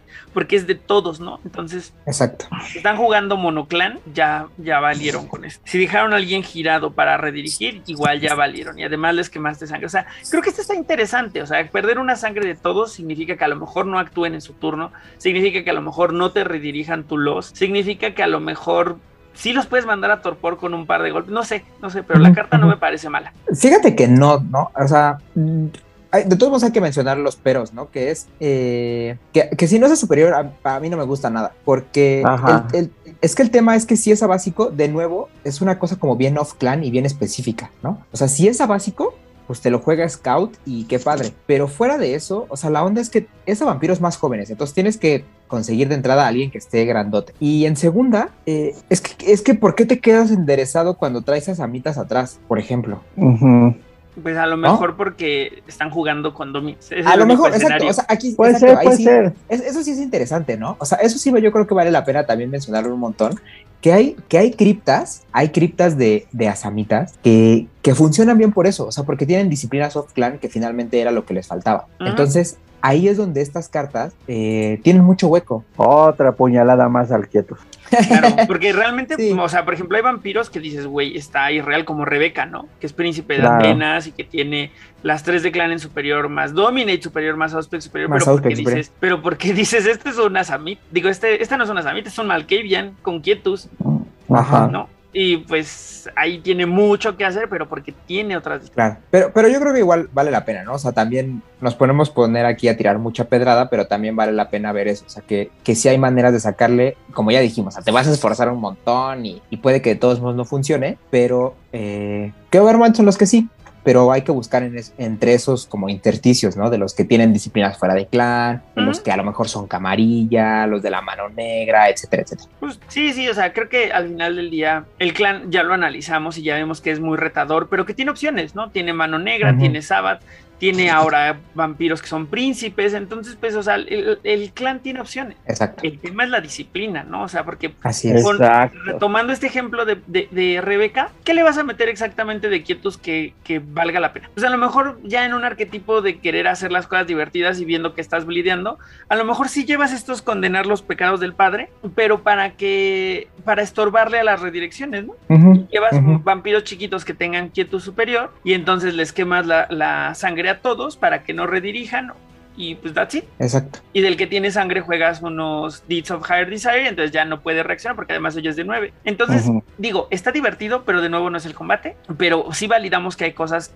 de quietos que están divertidas, como esto, ¿no? Pensando Exacto. un poco en qué Claro. arquetipo vas a armar. Así es, así es. No, y hablando de cosas Eh. divertidas, hablando de cosas divertidas, por ejemplo, a mí una que... y alguna vez sí la llegué a jugar, nada más que volvemos al punto que no es la solución, no soluciona el mundo, es esta reacción que de casa. Sí, yo, Cuando yo va- también me ganaste esa, totalmente. ¿Quieres que la lea? ¿Cómo se Por llama? favor, por favor. Es eh, Foul Blood. Ah, ok. Es una reacción que cuesta uno de sangre y dice solamente utilizable cuando un vampiro va a cazar exitosamente. A básico, el vampiro actuante tiene menos uno de hunt y además, después de la resolución de la acción, toma un daño ambiental imprevenible. Y giras al vampiro que usó la reacción. A superior es igual, pero no giras al vampiro que usó la reacción. Entonces, tiene sentido con esta eh, dinámica que le dieron a Quietus, ¿no? De, de controlar la sangre. ¿Tú en dónde la viste jugada, Lalo? Yo en un mazo efectivamente de, este, de asamitas, pero este la idea era de combate, pero pues, era o sea, sí era combate, pero pues no. Pero sí está divertido porque de repente, más bien, los otros vampiros se gastaban sus, sus sangre en otras acciones, más que por el combate. Y entonces de repente, ocasionalmente, pues fue, iban a cazar y entonces toma, ver la jugada fue un gran placer. La verdad es que sí, porque dices, no manches, o sea, primero te cancela, no cazó y además se fue a Torpor, o sea, Justo. ah. sí, Fue muy yo, a, a mí me da mucha risa porque yo solamente divertido, o sea. la vi jugada una vez y Yo fue a mesa cruzada. O sea, A mesa cruzada. ajá, porque fue de alguien que traía un mazo que ahorita tiraba otra carta de combate que ahorita les voy a comentar. Y pues así, ¿no? Te vaciaba de sangre y cuando tú quisieras cazar te tiraba esta. Pero el tema es que no logró que su presa lo hiciera y entonces su meta presa cazó porque se estaba quedando sin sangre. Y él dijo, ah, ¿qué crees? Tengo que ciclar la mano. Y entonces que le tira el foul blood y lo manda a torpor. Y además Guille, que fue la víctima, pobre Guille, porque además es fan de la carta, pero dijo, pues bueno, ¿y ahora qué hago? Y pues ni modo, le tocó y, y yo me reí mucho porque me había hecho varias cosas malvadas en esa mesa y pues sí, horrible, horrible el foul. Está padre, o sea, sí está divertido, la verdad. Está divertida. Sí. ¿Sabes cuál es el único Está problema que divertido. le veo que cueste? Sí, se me hace una carta tan, tan situacional que, que el hecho de que cueste no, no está padre. Y ahorita me estaba metiendo a Drive Thru, a las cartas, porque ven que cambiaron varias, pero se me hizo Sí. súper extraño que de Quietus creo que casi no cambiaron nada. No, O sea, casi no. Es que, ¿sabes qué? Que, que eso igual es otra cosa bien rara, o sea, que vale la pena mencionar, pero que hay muchas cartas de Quietus que cuestan uno y que son muy malas porque las tienes que jugar juntas porque cuestan uno, pero que si de pronto una de esas no costara, empezarían a, Oh. o sea, si- empezaría a ponerse medio muy roto. Sí, de hecho. Sí, o sea, digo, esta carta, por ejemplo, si no costara sería muy poderosa, pero tampoco es que las vayas a jugar 20 todo el turno, ¿no? O sea, Exacto, no, no. no te va a hacer ganar. No, claro, sí. Sí, no. Vas a mandar a Ese es el punto. alguien. Ajá, exacto. Exacto. Digo, esta bien podría Sí. no costar nada y no pasa nada. Totalmente, sí, estoy de acuerdo que esta podría no costar. Digo, igual con el Y mejoraría muchísimo, además mejoraría Sí. muchísimo. Sí, si esto no cuesta totalmente. Porque una de estas a medio juego, a media partida, oh, sí te podría poner bien, bien divertido. Exactamente, exactamente. Claro, y especialmente si tú tienes forma de ir para adelante, ¿no? Porque Sí. ya te estás deshaciendo de vampiros sin pegarle siquiera y te estás deshaciendo de, de posibilidades de que te bloqueen o te redirijan y tú puedes reactivamente, o sea, tal cual en tu reacción, tú puedes hacerte de alguien y ya en tu turno, ahora sí hacer las cosas que querías hacer, ¿no? Lidear o whatever. Exacto, exactamente. Y, y nada más, y para mencionar, el, el combo es con otra carta que creo que de combate, o sea, pues la verdad no está mal, o sea, está padre, que es el Team Blood, que es Team una es una gran que- carta. ¿Verdad? que cuesta uno, solamente la puedes utilizar antes, eh, a rango corto, antes de que se escojan los strikes. Ujú. Y solamente puedes jugar una por round. A básico, el vampiro oponente quema uno de sangre y a superior dos de sangre. O sea, sí, lo malo de esta carta, y que lo vamos a ver repetido con un montón de cartas de quietos, es que tiene muchas restricciones. O sea, solamente a corto y solamente una por round. Bueno, ni modo. Pero que te queme dos de sangre así por la cara, o sea, incluso que te hagan combat dance, ya le quemaste dos de sangre. Entonces, eso está padre. Sí, está bien, pero ¿sabes qué? Que no capitaliza en superior. Digo, no capitaliza en básico, No, exacto. tampoco capitaliza tú pagando por ella. Porque lo que está Es- pasando en básico es los dos quemamos una sangre, Así es, así es. ¿sabes? En superiores yo quemo una sangre y tú quemas y tú dos quemas sangres. dos. Sí. Exacto, Claro, o sea, o sea- como que, ok, pues quémale, igual tú, tú vas a pagar más que yo, mi combat era gratis. Ajá. Entonces, así como que, porque no estás consiguiendo, no tienes seguro nada de lo que va a venir después de que hiciste quemar las dos sangres, ¿no? En el mejor de los casos, a lo mejor ya no le alcanza para pagar y lo vas a mandar a torpor con tu daño de mano, con lo que sea, ¿no? Pero en una de esas no, en una de esas te acaba el combate gratis o se aleja o lo que bueno, no sé, alejarse ya no puede, pero, pero no sé, no me da ninguna garantía. Sin embargo, creo que sí es una carta padre cuando tienes el par. Sí. Porque pase lo que pase, tú ya recibiste esos, esos, ya quemaste esas dos y fue como hacerte dos daños. Si me acabas el combate, va, no pasa nada, pero ya quemaste las dos sangres. Sí, totalmente, totalmente. Y que sabes que yo creo que esta, eh, yo sí creo, la verdad, que no debería costar, porque esta yo la veo como una especie de Immortal Grapple medio chafa, ¿no? O sea, porque la onda con esta es que si la juegas antes de que se escojan los strikes y haces que el otro queme dos de sangre, capaz que ya no le dejas jugar sus cosas cómodo, ¿no? O sea, ya no te hace Majesty tan fácil. Entonces, Sí. eso, eso está bien. Pero el hecho es que, o sea, tú la comparas con el Immortal Grapple y el pedo es que esta cuesta. Sí, pues claro. Sí, claro, claro. Y tampoco tiene el nivel de contundencia de unos Toast Betrayed, que cuesta uno más, pero te asegura que vas a hacer el mal. Exactamente, exactamente. Sí, el tema es que se queda a medio camino, ¿no? Sí. Y early game, pues ya pagar mis dos sangres, ¿no? Tengo otras ocho. Ajá, sí, ya después, ya después igual sí quemar esas dos sangres y se vuelve más contundente, pero además es quemar sangres. O sea, en algún punto tenía una sangre y de todos modos iba a ser stare down. Ajá, sí, exacto. Ese, ese es el tema, que al final como que siempre falta el puntito de daño para así mandar a torpor, ¿no? Sí, justo. Pero, ahí hay ujú. como cosas que dices, mm, no sé. Sí. Que- que- Pero si fueran daños, también dirías es muy poderosa que fueran dos daños. Exacto. Es que, ¿sabes qué? Yo creo que son de esas cosas que en la teoría funcionan. O sea, es decir, tú dices como, a ver, ya le estoy quemando sangre, no puede ir a cazar porque ya le quemé su, o sea, bueno, no puede recuperar porque ya le quemé su hunting ground, ¿sabes? Eh, y luego cuando vaya a cazar voy y le meto un daño, eh, no caza y le meto un daño imprevenible. O sea, en teoría hace sentido, pero tú las juegas y eso te sale una vez cada 500 años. Claro, y aunque llevaras tu deck de, de ese combo, ¿no? ¿Cómo gano? Sí, exacto. ¿Qué, qué, qué- qué vas a hacer exactamente cuando vengan y te bliden de 8? Tres Sí. vampiros y te saquen. exacto. O que te redirijan un bleed y te saquen. O que te voten y te hagan. Y te banishen al que está haciendo todo esto, que ya se acabó su sangre por estar pagando cosas. ¿Y ahora qué? ¿No? Entonces, Así ese es el problema, que no, no, tenías que pensar en dos cosas, ¿no? O sea, ¿cómo hago que esa estructura de quietud jale? Y luego, ¿qué le pongo encima? ¿Qué infraestructura la soporta que me haga ganar? Entonces era muy complicado, porque ¿qué tengo para ganar con, con mis tres disciplinas? Pues nada. ¿Qué tengo para Sí. ganar con mi clan? Tampoco. Entonces tengo que, tengo que apoyarme en Presence o en Dominate o en ver qué Dios me da para, para ver cómo le hago para ganar. Exacto. Entonces, mira, si les parece bien, voy a eh, eh, releer dos cartas que ya revisamos en otras disciplinas, nada más para que quede claro que estas están padres en quietos. Y luego ya nos vamos como por bloques a explicar por qué el combate no funcionaba y por qué las otras modificadores feas no funcionan, etcétera, etcétera, ¿no? Ok, Eh, que son el Truth of Blood, que lo vimos con Auspex, que es amalgama quietus Auspex, a básico blida más uno, a superior blida más dos, y en ambas, si te bloquean, el controlador del que te bloqueó tiene que descartar dos cartas random eh, antes de que el bloqueo se resuelva. Entonces, esa era la bleed action de, de los Asamita. exacto. Más que los. Sí, Porque ya te daba uno más desde básico, ya te daba dos en básico y tenía un efecto súper malvado a la hora de bloquear. Entonces, esa, esa sí era poderosa. Digo, los está bien, pero esta ni siquiera cuesta, no los costaba uno. Y esta te da más uno desde básico. Entonces, esta me gustaba muchísimo más. Además, yo tengo una duda que desafortunadamente hoy Carlos no está con nosotros, pero creo que si tú juegas eh, Change of Target, lo haces descartar de todos modos, porque el Change of Target dice que la juegas cuando ese minion es bloqueado y lo juegas Ajá. antes de la resolución del bloqueo, ¿no? Entonces tú Es juegas la otra, te bloquea y antes de que se resuelva ya le estás descartando y tiras Change of Target y cambias tu acción y haces otra cosa. Eso está padre.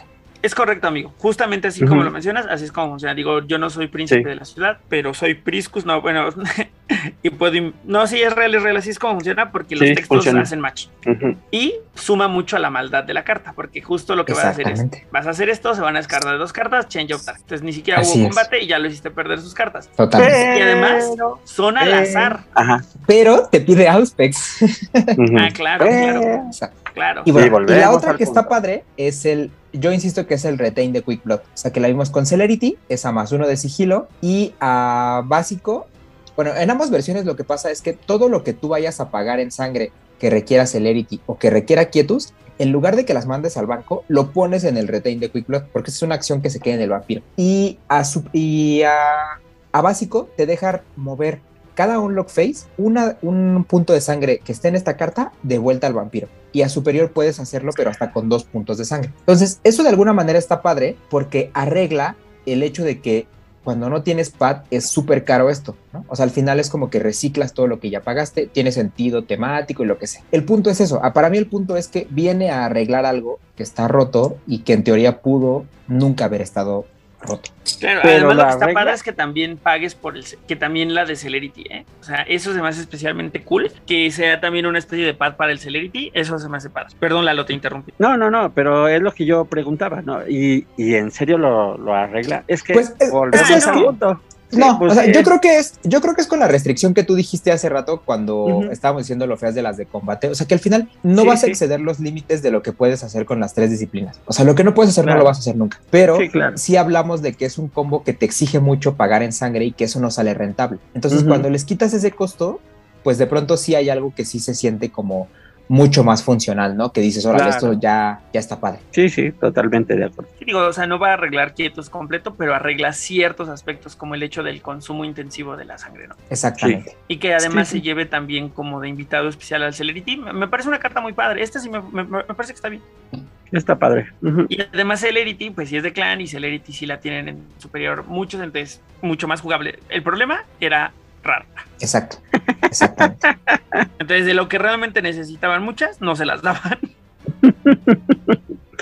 Así es. Hay otra que me gustaría mencionar, digo, a lo mejor tampoco es que sea una gran carta, pero un poco como para hacer hincapié en las cartas de Bleed que les dieron, y es las canciones de la sangre distante, Songs of Distant Vitae. Ah, sí. Es una acción a más uno de stealth, o sea, desde, el- desde ahí ya empieza bien. En básico, empieza a torpor a un vampiro que haya cometido Diablery. Desde tu último turno a torpor. Eh, y además le quemarías dos actos. ¿no? O sea, mandas a torpor a alguien que cometió Diablery desde tu último turno, quemando dos. Y en superior es una Bleed Action. Y esta acción tiene más uno de Bleed contra un controlador de un vampiro que haya cazado desde tu último turno. Entonces ahí se sentía cierta sinergia en este tema de controlar la sangre, hacer que cazaran y que pudieses blidear, ¿no? Con- que, que hubiera un beneficio directo y que además ese beneficio directo estuviera relacionado con la mecánica más evidente para ganar el juego, que es el bleed, a través de cómo, de cómo y por qué controlar la sangre. Esta carta no se me hace especialmente mala, porque además desde básico ya está, bueno, mejor dicho, desde, desde el bleed ya tiene ese más uno de stealth de, que viene marcado en la carta, ¿no? Pero fíjate que ahí yo tengo una duda del ruling. A Birds. Po- porque efectivamente en superior te dice que gana más uno de bleed por cada vampiro que haya cazado, ¿no? No, no por cada vampiro que haya cazado. Solamente es bleed. Y esta acción tiene más uno de bleed si el controlador de hacia quien estás bleedando tiene al menos un vampiro que haya cazado exitosamente. Mm, ya, ok. Sí, no, si fuera por más uno de bleed por cada vampiro que cazó, creo que estaría mucho más padre. Sería mucho más poderosa. En una de esas podrías tener un 3 de bleed, ¿no? Ajá, Pero, sí, pues, por ejemplo. Estaría chido. Pero acuérdate Pero- que se trata de darles, pero no chido. O sea, hay que darles poquito. Eso es crueldad, eso es, ¿ves por qué te digo? Digo, es muy triste. Y digo, y, y lo digo porque efectivamente esas, yo quise hacer una, una, una construcción con esas cartas y nomás nunca poruló, o sea, nomás no poruló. Porque era como que muy, este, contextos muy específicos y como que no, es que es eso, ¿no? O sea, como que hay algo que falta para que todos esos engranajes funcionen correctamente. Siempre hay algo que falta. Mm, pues quién sabe, la verdad es que yo nunca tuve el valor de armar un deck de asamitas, te soy sincero, así que... Pero sí, los vi sufrir, entonces... Y también llegué a ver que jugaran Songs of Distant Vitae, y efectivamente no era contundente, o sea, estaba bien, pero no ibas a ganar con esto, a pesar de que era Bleed. Porque necesitabas armar justo todo un aparataje que te permitiera que cazaran constantemente, porque de otro modo no, no ibas a tener el más. Así es. ¿Sabes qué, qué deja como que echa en falta mucho este, acciones como esta? Eh, me hubiera encantado que, que Quietus tuviera en acción algo parecido a lo que hace el Public Vilification, ¿no? Que te roba sangre. Ándale, estaría padre. Eso hubiera estado padre. O sea, incluso, eh, o sea, que no tuviera sigilo, que costara uno, pero que yo pudiera robarle a un vampiro así sin restricción de edad, dos de sangre, tres de sangre, hubiera hecho muy, muy consistente esto. Porque el problema es que para para quemar sangre de otros vampiros te cuesta un montón. O sea, es esta de girado y que tienen que ser del mismo clan, es el entrar en combate y luego que ese combate pues salga ahí medio eficiente, o sea, ese es el tema, ¿no? Pero, pero sí, yo también creo que estoy un poco ahí como, como dice Oliver, creo que la carta está, tiene su lado interesante, o sea, al final no me parece un desperdicio de carta, el tema es eso, que necesita un poco de aparataje, pero que si lo consigues puede ser bastante efectiva. Sí, digo, o sea, además son opciones y este, además son opciones que sí te harían ganar. ¿Sabes? si lo logras hacer, si vas a tener más unos de bleed y, va a estar interesante, ¿no? En una de esas juegas los Spying Mission y juegas esto y entonces se vuelven más poderosos Exacto. Y que cuando no, como dice Oliver, sigue siendo, o sea, si tú te pones algo para conseguir más bleed de otra manera, ya tienes sigilo gratis en tu acción de bleed, ¿no? O sea, está bien, al Está bien. Sí, creo que esta es de las menos, o sea, que, de las que empujaron más hacia, hacia perfilar una forma de sí ganar a través del bleed, ¿no? Y sin perder un poco, mejor dicho, incorporándolas a este ecosistema de control de sangre. Exactamente. Que tiene su mérito. no les he dicho ni un solo punto de disciplina de. Desde hace rato yo te iba a decir eso, ¿eh? Yo te iba a preguntar cuáles son los cinco puntos básicos de la de Y a, ver, si están. Sí están. Si quieren, a ver, vamos a la siguiente, a la siguiente y ahorita les digo cuáles son los cinco. Que no me acuerdo de los primeros. No me acuerdo de los primeros tres, pero no me acuerdo de los demás. Así que vayan y ahorita les digo. Si eres fan de los juegos de mesa o quieres descubrir más de este hobby, escucha el podcast de Jugador Casual, disponible en Spotify y otras plataformas. Pues vamos a ver, o sea, ya estuvimos viendo también cartas que tienen esa dirección que tenía Quietus, ¿no? Que era jugar con la sangre. Que en acciones podemos agrupar un poquito la de quemar los hunting grounds, la de girar y te quemo uno de sangre y esta, ¿no? Pero también está el otro lado de Quietus, que era hacia el combate y hacia las armas.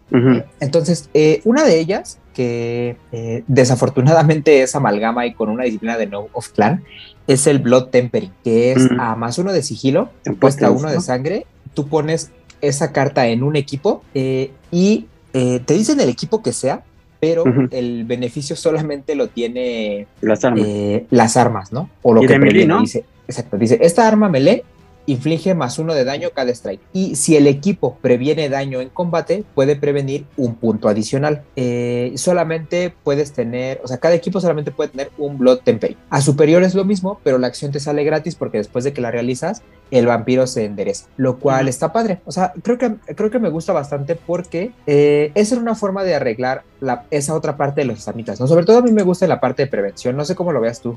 A mí me gusta, a, mí, me gusta, pero volvemos, ¿no? El, en teoría el, equipo más atractivo que tenían los que costaba tres, o sea, decía era injugable, o sea, lo podrías combinar con otras cosas, lo podrías jugar con otras cosas y podría y, podría ser igual o hasta más efectivo, ¿no? O sea, se me ocurre en ese inicio a lo mejor una espada bastarda, unos bagnaka, o sea, todavía mucho mejor, o sea, y insisto que a mí donde me gusta un montón es que, por ejemplo, que a un Kevlar Best le pongas una de estas. O sea, entiendo el sentido de, que es más permanente, pero el problema es que necesitas Fortitude para jugarla. Sí, y entonces, pues un poco ya asumes que podrías llevar Fortitude. Porque además, e, el tema con esta carta, y no quiero sonar a que odio, es que es rara. Y de las raras más raras, era rara 2 de, de, Years of Blood. Sí, totalmente. Totalmente. Es, no, o sea, yo creo que diste en el clavo con eso. O sea, eh, es que no necesito hacer más daño porque en teoría eso, ahorita vamos a ver otras cartas, ya lo hago eficiente. No, y, y sí quiero prevenir, pero si tengo fortitud ya no quiero prevenir. Ah, exacto. Pues entonces es un poco como de. Si se lo hubieran dado aquí a tú solita, se hubiera vuelto una gran carta. Porque entonces ahora sí. Ah, no, sí, claro. Ya no necesitabas tener fortitud para que te para ponerte tu Kevlar Best y entonces ya prevenías los daños. Y se volvió una gran carta. Pero con fortitud era redundante. Exacto. Ahora, Además, vamos si a ver. jugabas al bastón este que pega y previene. ¿Al palito? Ah, claro. Ah, no, ya sé cuál, ya sé cuál. Claro, claro. Al, este, al, este, al tolete. Al, tolete. Al, baton se llamaba, ¿no? No me acuerdo. No, Nightstick. Nightstick, ajá, el tolete. Ajá, eso hubiera estado chido porque te podría hacer prevenir uno más y eso hubiera estado violento. Sí, con el Nightstick que estaba bien padre. ¿eh? Sí, y que además padre porque hubiera dado vida a un equipo que casi no se ocupa, ¿no? Sí. Qué, qué, lástima que ahí, porque además eso fue en la en Earth to the Blood, ¿no? Fue la última expansión que salió antes de Black Chantry, entonces Ajá qué mal ahí por esa visión de, pues, de White Wolf, porque lo hubieran hecho solo de quietos y si hubiera sido una gran, gran carta que hubiera dado en el clavo para varias cosas. Es que la neta, yo no sé, digo, no quiero sonar mal, ni grosero, ni viach, pero luego de repente, sí, con, con quietos en especial, mi sensación sí era un poco de qué estaban pensando. Sí, Todos, Sí, ¿no? sí. O sea, O sea, ¿cuál fue su tren de pensamiento para decir, ay, sí, que sea con fortitud y que prevenga un daño extra? sí, sí, sí. O sea, O sea, no alguien es les que- dijo, oigan, pero si ya llevan fortitud, no, ya llevan cartas de prevenir, ¿no? O sea, no, no, Ujú, no, no, se les ocurre que.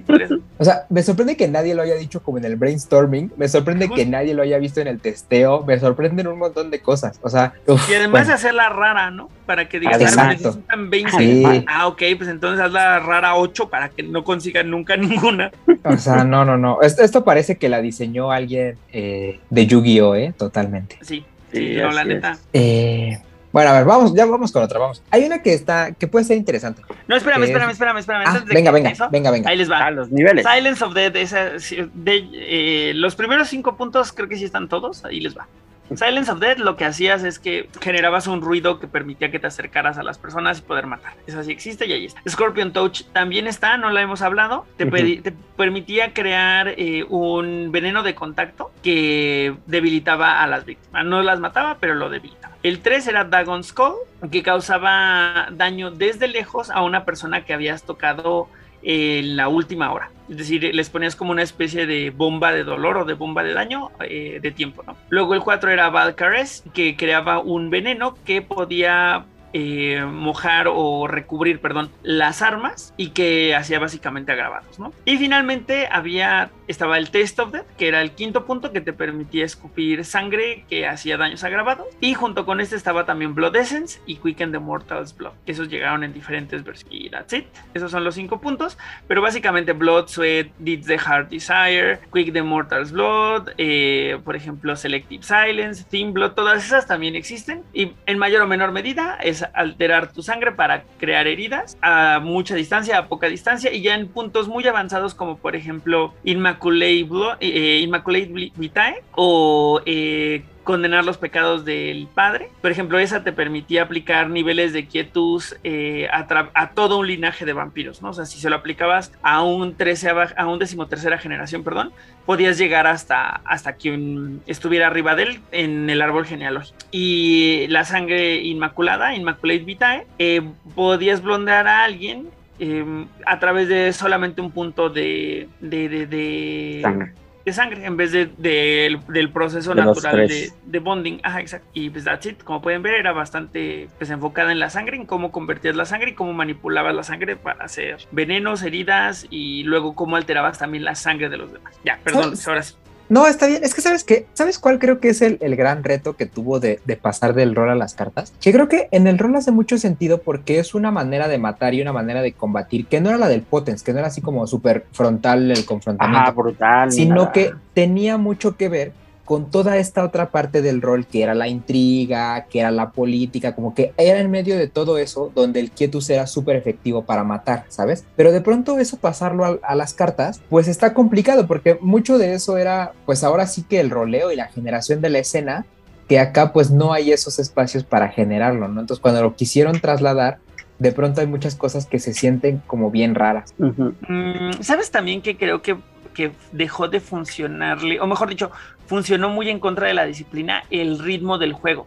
Yo creo que muy al principio el ritmo del juego era otro completamente, en el que ibas, te equipabas, contratabas retainers y eventualmente blideabas y eventualmente sacabas un- una votación ahí que hacía daños, pero como que el juego era más lento, ¿sabes? Y creo que eso le permitía a esta disciplina también construir una estructura que, funcionaba a muy largo plazo. Conforme el pace del juego avanzó, la disciplina no logró, no logró correr al mismo ritmo. Y creo que eso se siente un poco en cartas que de repente tienen este feeling en el que tienes que hacer un combo muy largo o esperar a que pase tiempo para ver los efectos reales. Creo que también eso a lo mejor afectó el, el- el performance de la disciplina en el juego. ¿Sab- Y sabes que, y fíjate ahorita que mencionas los niveles, me quedé pensando una reflexión rápida y dije, o sea, ¿cómo fue que, como ya dijimos, a, a los que pr- prueban y testan esto, ¿no se les ocurrió hacer algo similar a los contadores de corrupción, pero de quietus, pero que, que en ¿Verdad? vez de- Sí, sí, sí. y, que, y quemaran sangre? O sea, eso, o que, o que hicieran, o sea, imagínate, imagínate. Sí, como, como literal que- una especie de veneno. Ajá, exacto. Pero imagínate que hicieran acciones como para, por ejemplo, quitar, quemar sangre, o sea, en el Omlock, quemen sangre y que tengas, que- o sea, que tengas que pagar, o por ejemplo, que les pongas estos, estos, así estos daños en, en Strike y que pierdan votos, no sé, o sea, o sea, cosas así que podrían ser mucho más eh, Sí, mucho más con la disciplina y de sabor. Y qué cosa bien rara porque sí lo vemos en otros lados, ¿no? Claro, o sea, exacto. ahí están cosas como los Condemnation Mood, el mismo Serpentis, que es la disciplina más extraña del juego y que funciona y que el Quietus no se aventaron a hacer cosas así de raras. Yo creo que sí, pero no fueron, no tomaron una decisión tan arriesgada. Porque miren, en Final Night salió una carta que se llamaba Blood Clots, que costaba una sangre y era una acción de uno de sigilo. Y en básico ponías esta carta en un minion controlado por otro Matusalea. Y el minion que tenía esta carta no podía ganar sangre o vida. Cualquiera que ganara se llevaba Blood Bank. Y so- un minion solamente ah, eh, podían quemar esta carta con una acción. Y en superior era lo mismo, pero quemaba una sangre o, vi- o vida en cuanto le ponías la carta. Entonces yo creo que esa era un poco como la esencia de controlar la sangre a través de acciones. Digo, a lo mejor más Pero creativo espérate. hubiera sido ponerles contadores y eso, pero esto No, era un poco espérate. como la esencia, pero no Pero lo diciendo- lograron. Exacto, pero esta es una acción. O sea, imagínate que esto hubiera sido un strike de combate. A ver, déjame, porque a lo mejor existe, ¿eh? déjame revisar. Que, que en Tanatosis hay algo bien parecido.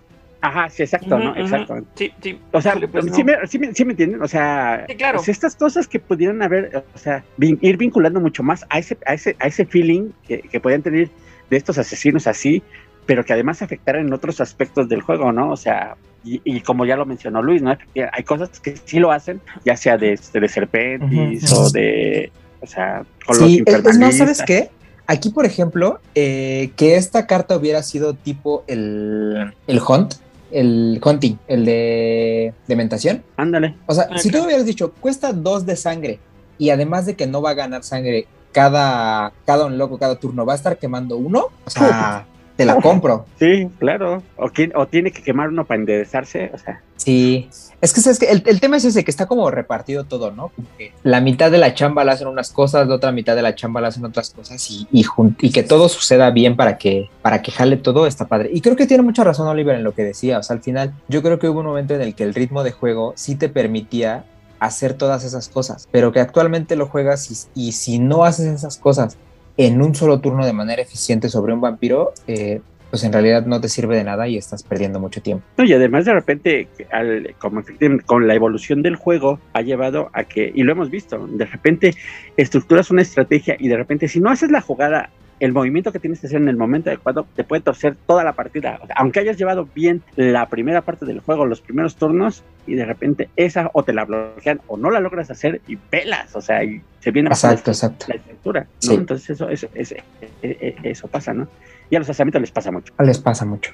Y mira, hablando de Final Nights, ahorita que Oliver está vamos a ver otra carta que también como que tenía intenciones así de, de arreglar, eh, de arreglar cosas. Es más, mira, antes de eso, sí, sí, sí, esta de todas se reimprimió en Nights, pero fue reimpresión, pero esta la quería mencionar desde hace rato. Es la erosión. Es una acción a más uno de sigilo que tú la pones en un minion controlado por cualquier otro Matusalea y le bajas la fuerza a cero y además no puede utilizar armas melee. Eh, se puede quemar esta carta como una acción a más uno de sigilo y eh, como arriba, eh, perdón, a superior es lo mismo, pero cuando vas a quemar esa carta, la acción no lleva sigilo. Que está padre, esta, esta hasta eso no suena mal, ¿no? O sea, va a haber un montón de casos, o sea, al Potens, por ejemplo, le, le pesa, pues le pesa un poco, ¿no? Pero la onda es que de Pero pronto ahí- no ahí la- tanto.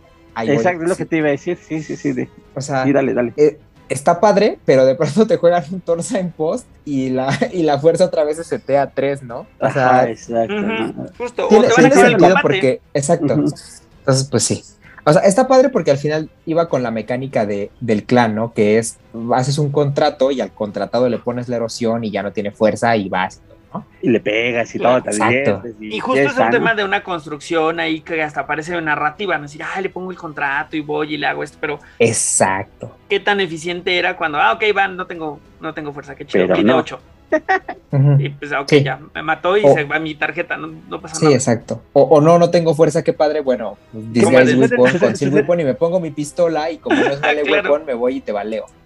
Justo. Ajá, ¿no? Le, pasa mucho lo que le pasa también a la. Al, ¿es? ¿Cómo se llama? Al de, al de animalismo, el de los susurros, de la voz, o el. Que también te quita la fuerza, pero. Sí, pues, claro. Digo, tampoco se usan de- demasiado, ¿no? Porque. Exacto. Mira, mira, Lalo, no estabas nada errado con tu strike y tu visión, ¿eh? Yo creo que alguien pensó más o menos como tú, porque justo algo muy similar hace el Scorpion's Touch. Ajá. Es, su- eh, es un strike.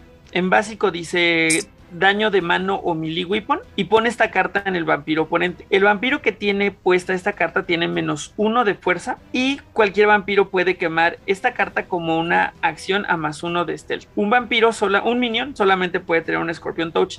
En superior era todo igual que arriba, pero el vampiro con esta carta, el minion con esta carta, perdón, quema una sangre o una vida durante su unlock phase ujú. Cuesta una sangre. Así tal cual como lo describiste, existía una carta. Porque yo me acordaba justo que Pero- había algo similar. Pero, pero. Imagínate, si se lo hubieran quitado, él solo puede tener una. Es que Ay, te digo, justo se trata No, de está bien, pero no está bien, demasiado. Sí, no, ahí te va. Esta está bien. Yo creo que la, la carta está muy bien. De nuevo, el problema es que las disciplinas que tienen de clan no, no, no te la ponen efectivamente, ¿no? O sea, no siempre te la van a colocar así consistentemente. Pero la carta está muy bien, la verdad. Ah, O sea- pero ese punto de que solo puede tener una. No, no, no, es que sabes que- no, no, blur. Un blur le metes tres de esas y dices, No, ay, no, no, no, no, no. Pero ah, es que sabes estaría que chido. No, el tema es que tú lo estás viendo así porque es, la, es una de las pocas cartas de combate que están padres, entonces pues sí lo atasco. Pero la verdad es que si hubiera un set consistente Bueno, sí, de está combate, bien, Está bien, está una bien. es suficiente, ¿no? O sea, porque pensemos en, en, en lo efectivo que es un solo disarm cuando alguien te está peleando con un disarm, ¿no? O lo efectivo que es cuando tú le tiras una canción de la serenidad a alguien. O sea, realmente es muy potente. Eh, a, a mí me gusta mucho la carta. O sea, yo creo que Sí, es sí, de esas cartas que, están también. bastante padres. Y más bien, el pero que yo le pondría es en qué momento se rompió la línea de pensamiento. Porque esta carta llegó en Final Nights. O sea, esta Sí, carta claro. es de 2001. Esa carta llegó con los asamitas, tal. Exactamente. Ajá, tal cual o sea, entonces. ¿en qué momento dejaron de pensar en este tipo de cartas para hacer cartas como Todas las demás.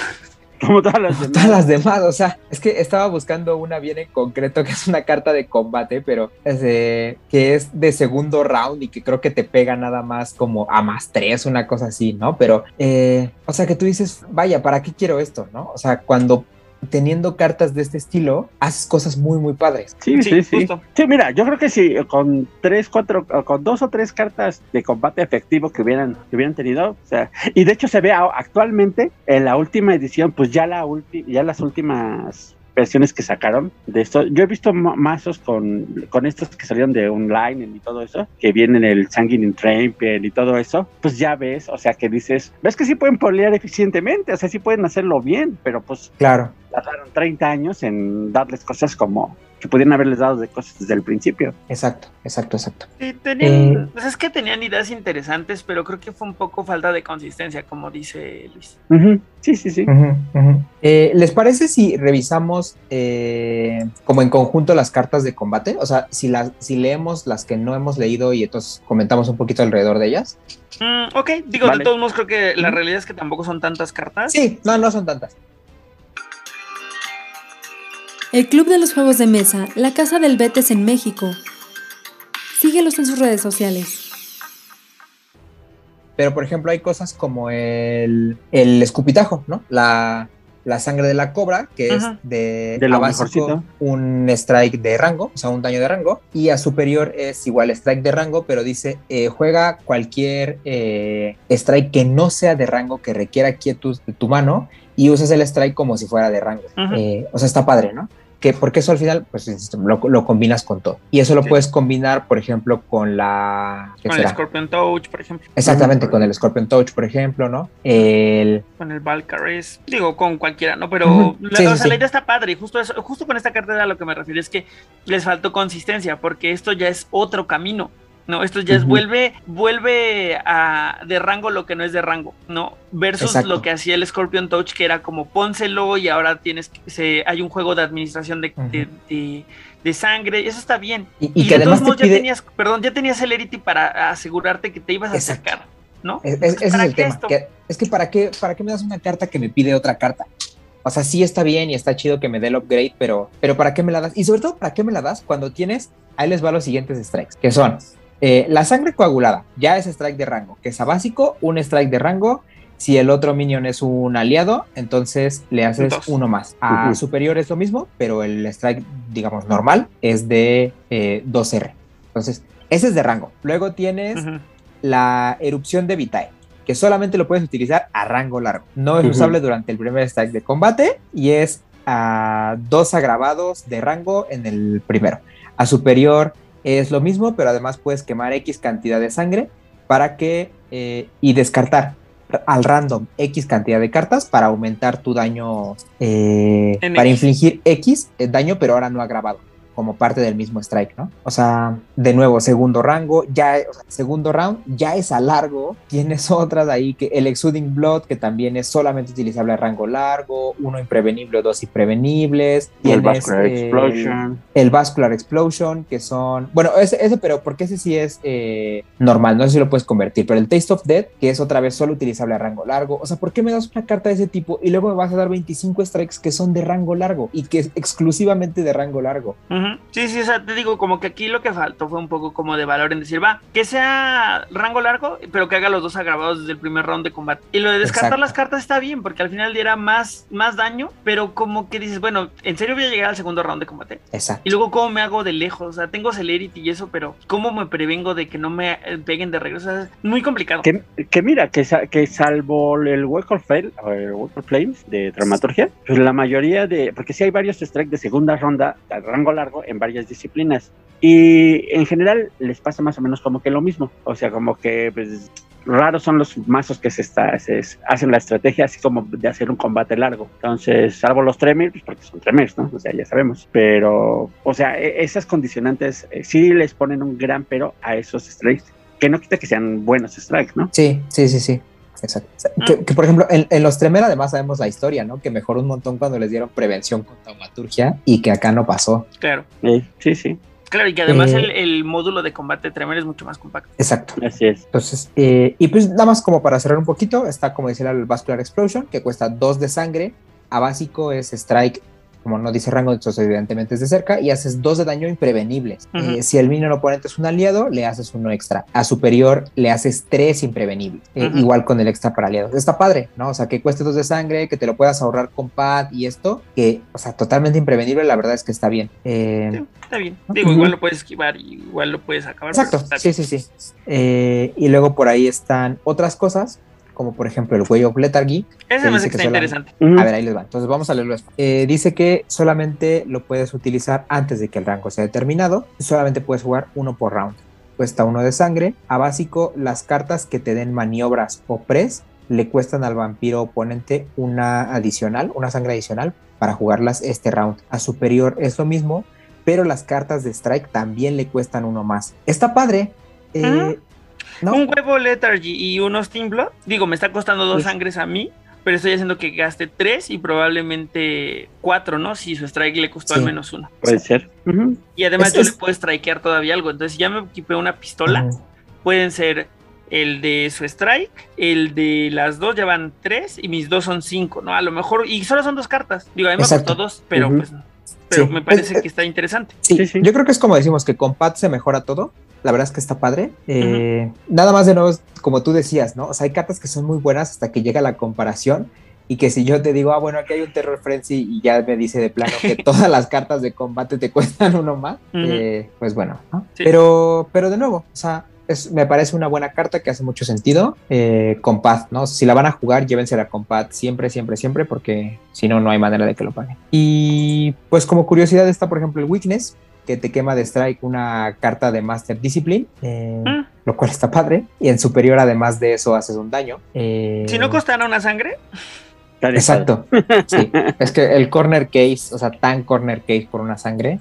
eh, pues así sí. justo. Ah, Lo, lo que sí es que, bueno, lleg- llegó en Ancient Heart, ¿no? Un momento donde las Master Disciplines se usaban muchísimo más. Sí.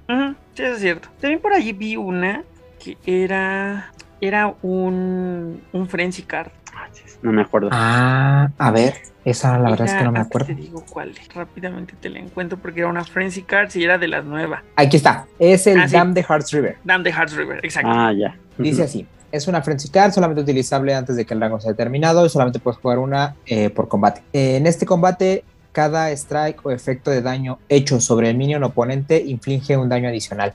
El superior es eh, como igual ¿El que superior básico, como pero arriba? además- exacto.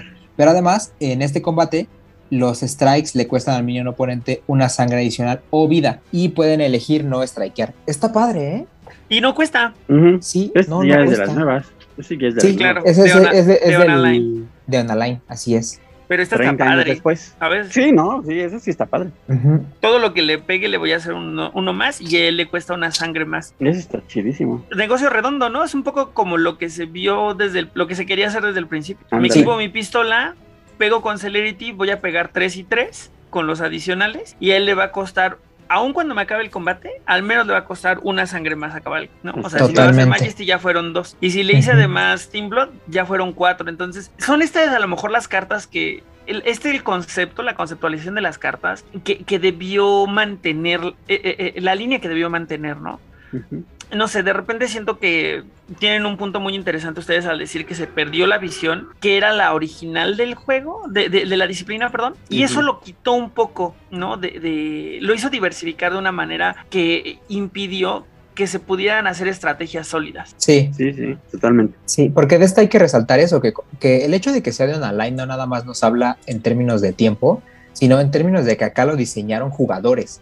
O sea, que Ajá, fue aquí claro. en el momento en el que White Wolf ya no estaba, que el juego estaba básicamente sin nadie que lo llevara, y fueron la propia comunidad la que se aventó el diseño de esas cartas. Entonces, a mí más bien lo que me sorprende es que no hubiera muchas más cartas de Quietus eh, de Onaline. O sea, yo, yo pensaría que hubiera sido una disciplina a la que todo el mundo explotó y todo el mundo hubiera dicho hay que hacer cosas de Quietus. No, pero ¿sabes qué ocurre? Que yo creo que también fue un poco por de- el core de los sets, ¿no? Que eran Sí. sets basados en Sabbath y basados Sí, claro. en Anarch, entonces yo creo que por Exacto. eso no, no había... Si Ujú. Hubiese llegado a lo mejor una para... E independientes. Para sí. independientes hubiéramos visto más, pero lo que también es cierto es que creo que de Onaline no hay tantas. Ah, no es cierto, no, sí hay como. No, no, no, olviden lo que iba a decir. Iba a decir que era la única, pero no, sí hay como tres. No, sí hay. Y las tres, son- eh, las tres están increíbles. Y las tres también padres, sí, efectivamente. Incluso podríamos son- hablar de ellas porque son de combate, ¿no? Creo que por ahí De hecho. estaba. El si no Sanguin en Trempet, el. Ah, pero una es de Offski Celerity, creo. Ah, ¿Qué es esa? Esa es de. de hecho, nada más son dos. De Onaline nada más son dos. Que son la que ya leímos y el Sanguine Entrapment, que sí es como dices, ahí te va.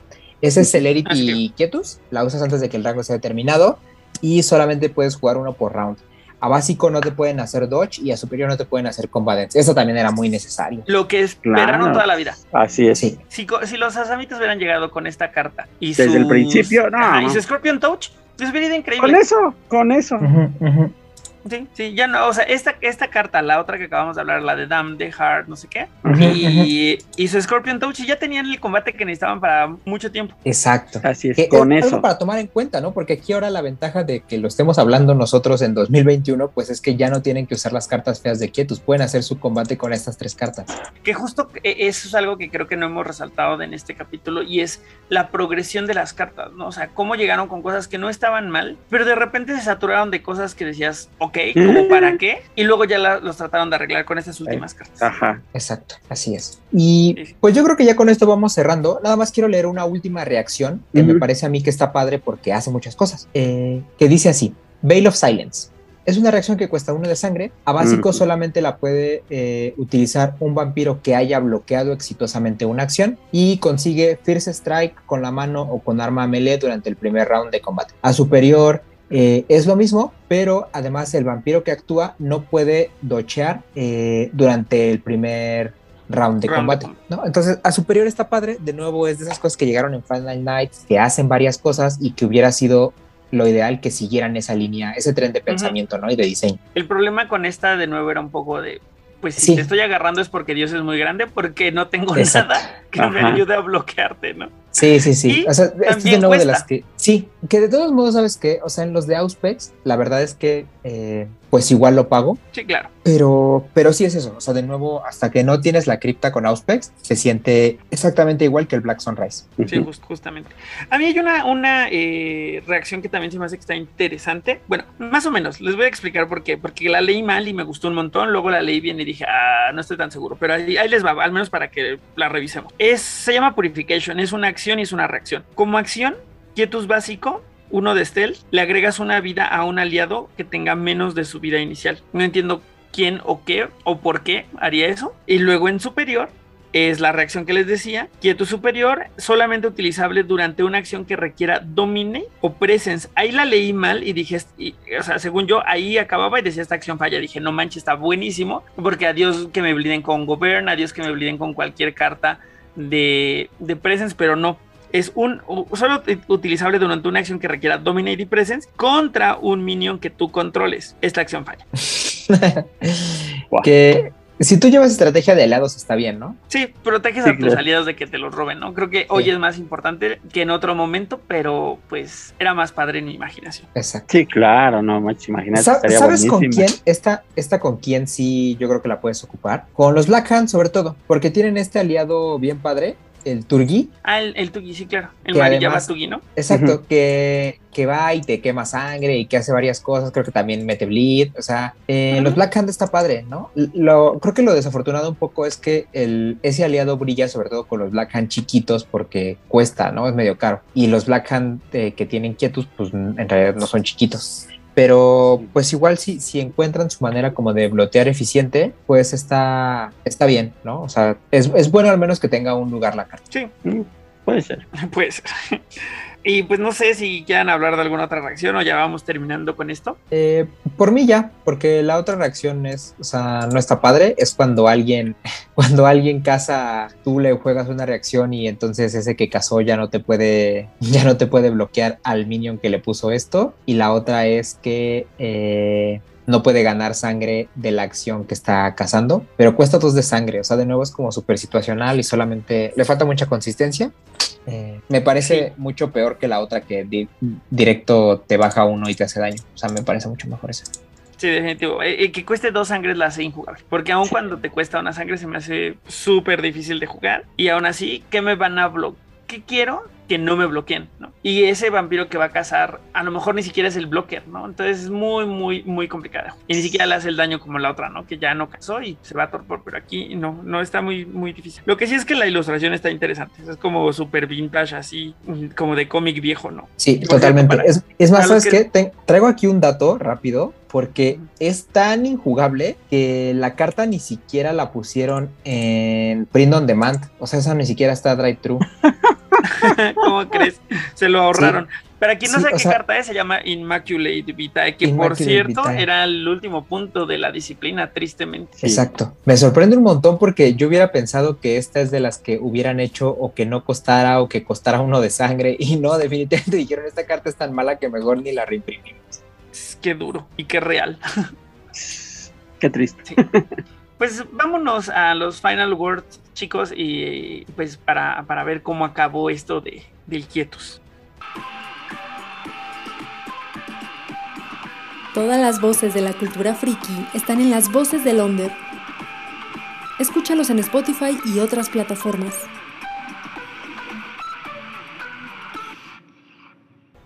Pues bueno, después de un buen rato de discutirla de la manera más objetiva posible, porque en serio que nos esforzamos y ya descubrimos que había cartas que estaban padres y que tienen posibilidades, pues toca escuchar los final words respecto a Quietus. Así que, Lalo, por favor, ¿cuáles son tus final words y si quieres mandar algún saludo? Eh, muy bien, pues como ya repasamos aquí esta triste historia del Quietus, creo que efectivamente eh, es una disciplina que sufrió mucho de, y jugó con los corazones de muchos jugadores en el sentido de que efectivamente esperaban como todos soñaban con hacer su supermazo de asamitas pero nunca lo llegaron a ver. Afortunadamente en estos últimos tiempos y en las últimas expansiones que salieron, las imprimibles, les dieron ese como premio de consolación un final honorable a esta disciplina, porque recordemos que ya desaparece, es la última disipación y ya se puede encontrar este, en los legados de Drive Thru, los, aquellos que gusten y les guste sufrir, eh, pueden conseguirlas ahí y tratar de hacer.